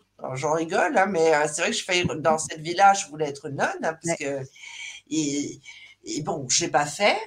Mais finalement, euh, bon, on n'en est pas loin, quoi. Non, mais c'est vrai. Donc, on vous sa vie à sa mission de vie et, et compagnie, quoi. Mm, mm, mm. tout à fait. Alors, ah. euh, qu'est-ce qu'on est dit là? On parlait du cahier ah, des ça permet, oui, voilà, tu me disais pas besoin, mais je disais ça dans le sens que ça permet de différencier un déjà vu. Alors après, attention, il y a une explication scientifique aussi sur le déjà vu, apparemment ce serait une espèce de bug que nous aurions dans la mémoire qui nous fait euh, passer l'image comme étant un souvenir apparemment. Mais euh, non, la plupart du temps, euh, c'est que certainement on a déjà été. Mm. De toute façon, on le sent quand cette impression, parce qu'on l'a au fond de soi. Mm. C'est pas seulement l'image, c'est aussi le, sentiment que nous inspire le, lieu en fait. Mm. Tout à fait. Alors, euh, il y a Philippe qui dit se préserver des gens toxiques n'a rien à voir avec l'égoïsme et l'égocentrique. On peut être très aidant et aimant tout en écartant les toxiques. On est bien d'accord, Philippe. On est bien d'accord. C'est bien ce qu'a dit Sophie tout à l'heure. Euh, c'est exactement ça. Mm, voilà, donc ça. Alors, euh, oui, et puis Philippe, euh, il est dans le personnel médical, lui. Mm. Et c'est Euh, une très bonne personne, euh, Philippe. Tout à fait. Donc voilà. Bon, ben, je crois qu'on est arrivé C'est euh, bien, hein truc. hein, on en Ouais, ouais, super. là, en début d'année. Ouais, ouais, On fera peut-être plus euh, de la guidance, je pense, dans la prochaine émission, si tu veux bien. Ouais, pourquoi pas. Ça peut être sympa. Voilà. Tout à fait. Surtout que tu n'as jamais fait ça encore. Euh, non, pas particulièrement. Mais non, mais moi, voilà, mais voilà, ce sera une expérience. On va bien rigoler. tu sais, allez, avec toi, voilà, exactement. Avec toi, Sophie, je suis prête à aller euh, faire plein de trucs rigolos. Ah, c'est sympa ça. Bon, Non, ben, non, moi, faut pas me le dire deux fois, hein, ma pauvre. Écoute, voilà, hein. c'est ça, Christelle. Oui, c'est pas la même sensation quand c'est un bug. Mm, Exactement. Mm. Et après, là, je, je, je, je repensais, parce que moi aussi, hein, j'écoute euh, j'écoute l'émission, je suis, hein, même si bon. euh, je repensais, mais c'est vrai que les origines familiales, et, euh, et je, vais, euh, je vais vite fait parler de mon grand-père. J'en ai parlé dans le livre Les portes de l'esprit. Mon grand-père, donc, qui était d'origine hongroise, était très connu. Euh, donc, il vivait en France pour être un prêtre. euh, ben, il était prêtre orthodoxe à la base, euh, exorciste. Il faisait des dégagements de lieux. Il a voué sa vie. Il a marché euh, sur, euh, sur les chemins de France pour, euh, ben, pour accomplir sa mission.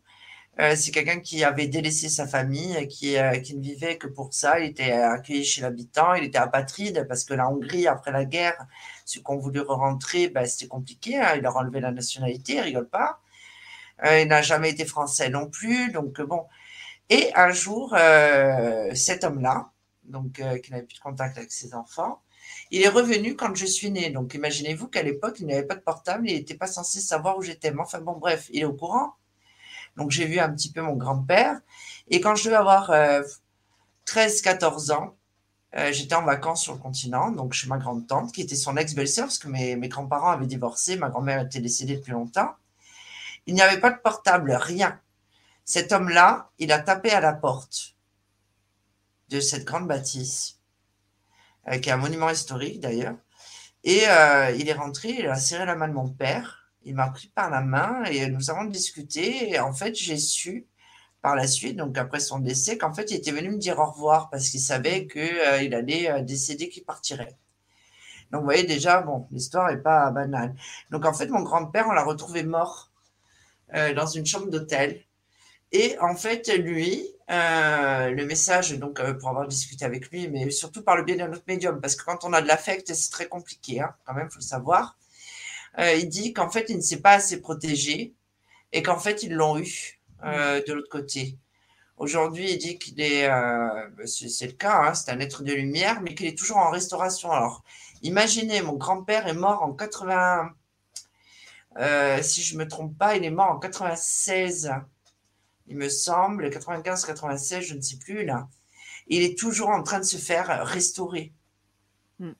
Mm. Mm. Tellement il en a pris plein la tronche euh, en étant ici, en combattant. Donc en fait, apparemment, euh, il est décédé parce qu'il ne se protégeait pas, pas assez. Bien sûr. Il dit qu'il ne s'est pas rendu compte euh, de suite euh, qu'il était décédé à cause de ça. Il l'a Mm. compris après. Après. Hmm. Donc vous voyez, on a accès à la connaissance absolue, mais apparemment pas tout de suite. Ouais. C'est une belle Euh, histoire. il a mis euh, euh, mon grand-père, oui. Euh, Mm. C'est un personnage, hein. Euh. Charles. Ouais, Mm. Carolie, son vrai Mm. prénom. Et, euh, et c'est vrai que j'en ai parlé dans, dans les portes de l'esprit. Alors, c'est vrai que je n'ai pas l'habitude de m'étaler euh, sur, sur les membres de ma famille.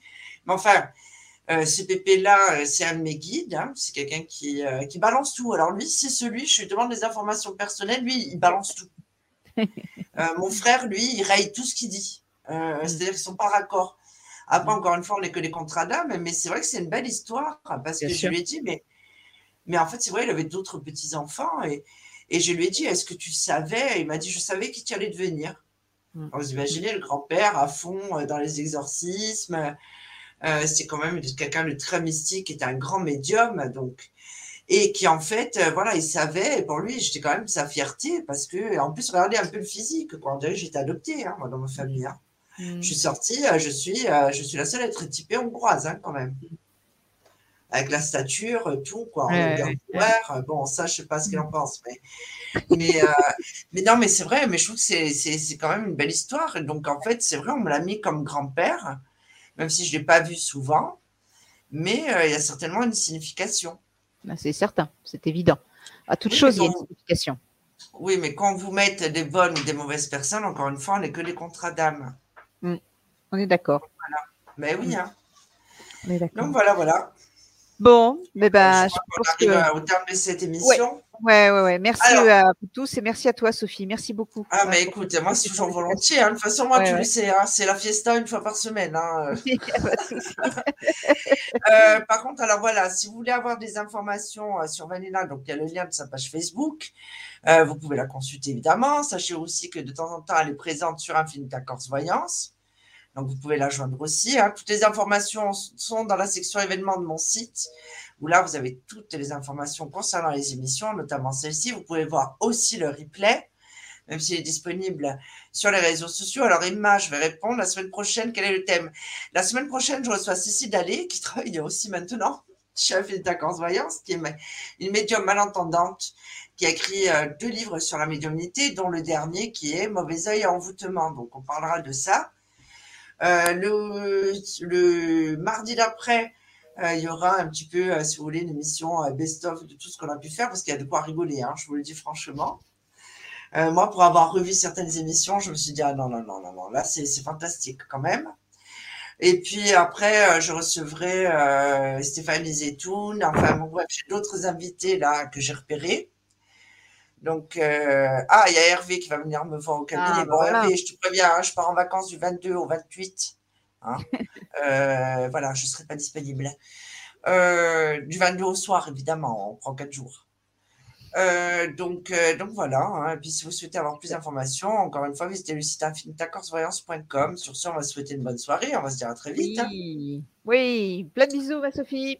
Merci mille Allez, fois. bisous, bisous. Ciao, ciao. Ciao, ciao.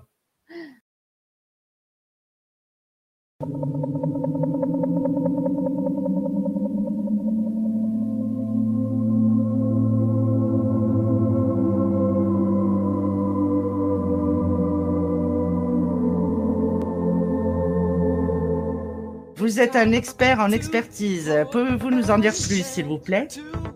Je pense que tout est dit hein, dans, dans, le, dans le titre, on va dire. hein. Donc, euh, je suis expert en tout et surtout euh, en, En rien en rien, quoi. C'est un peu ça. Houmous. non, pour les orgues, là, par contre, non, on n'y comprend rien, mais, euh, mais après, le houmous, euh, oui, c'est vrai. Non Non, mais je sais pas si. Non, mais pas je toi, sais- Non, non, mais laisse-moi finir. Je sais pas si c'est je me- Floyd ou pas. Non. Les Pink Floyd, tu sais, t'avais, t'avais le groupe de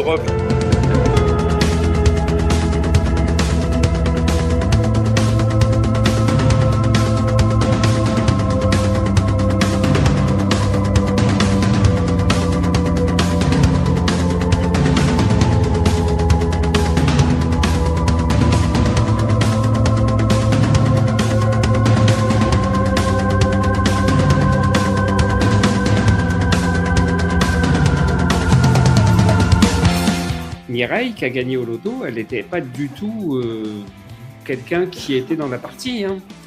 Mireille, si tu nous écoutes, il te reste euh, à peine une minute pour prendre contact avec nous. bon, Mireille, elle s'en fiche parce que Mireille est un Bora Bora. Elle a gagné quand même 9 millions, les amis. 9 millions.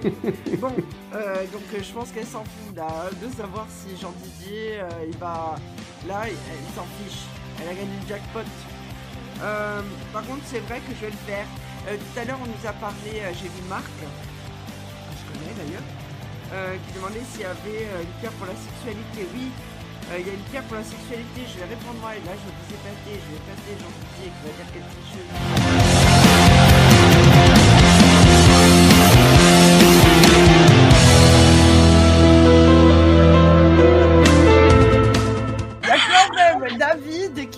Merci Sophie, grâce à vos conseils, j'ai fait mes implants en Turquie.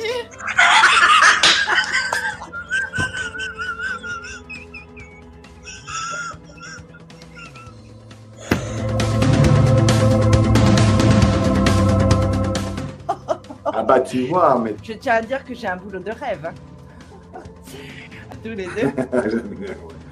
C'est vrai que tu es très radieuse aussi, Sophie. Ah, je te remercie. Mais moi, c'est normal, je suis célibataire.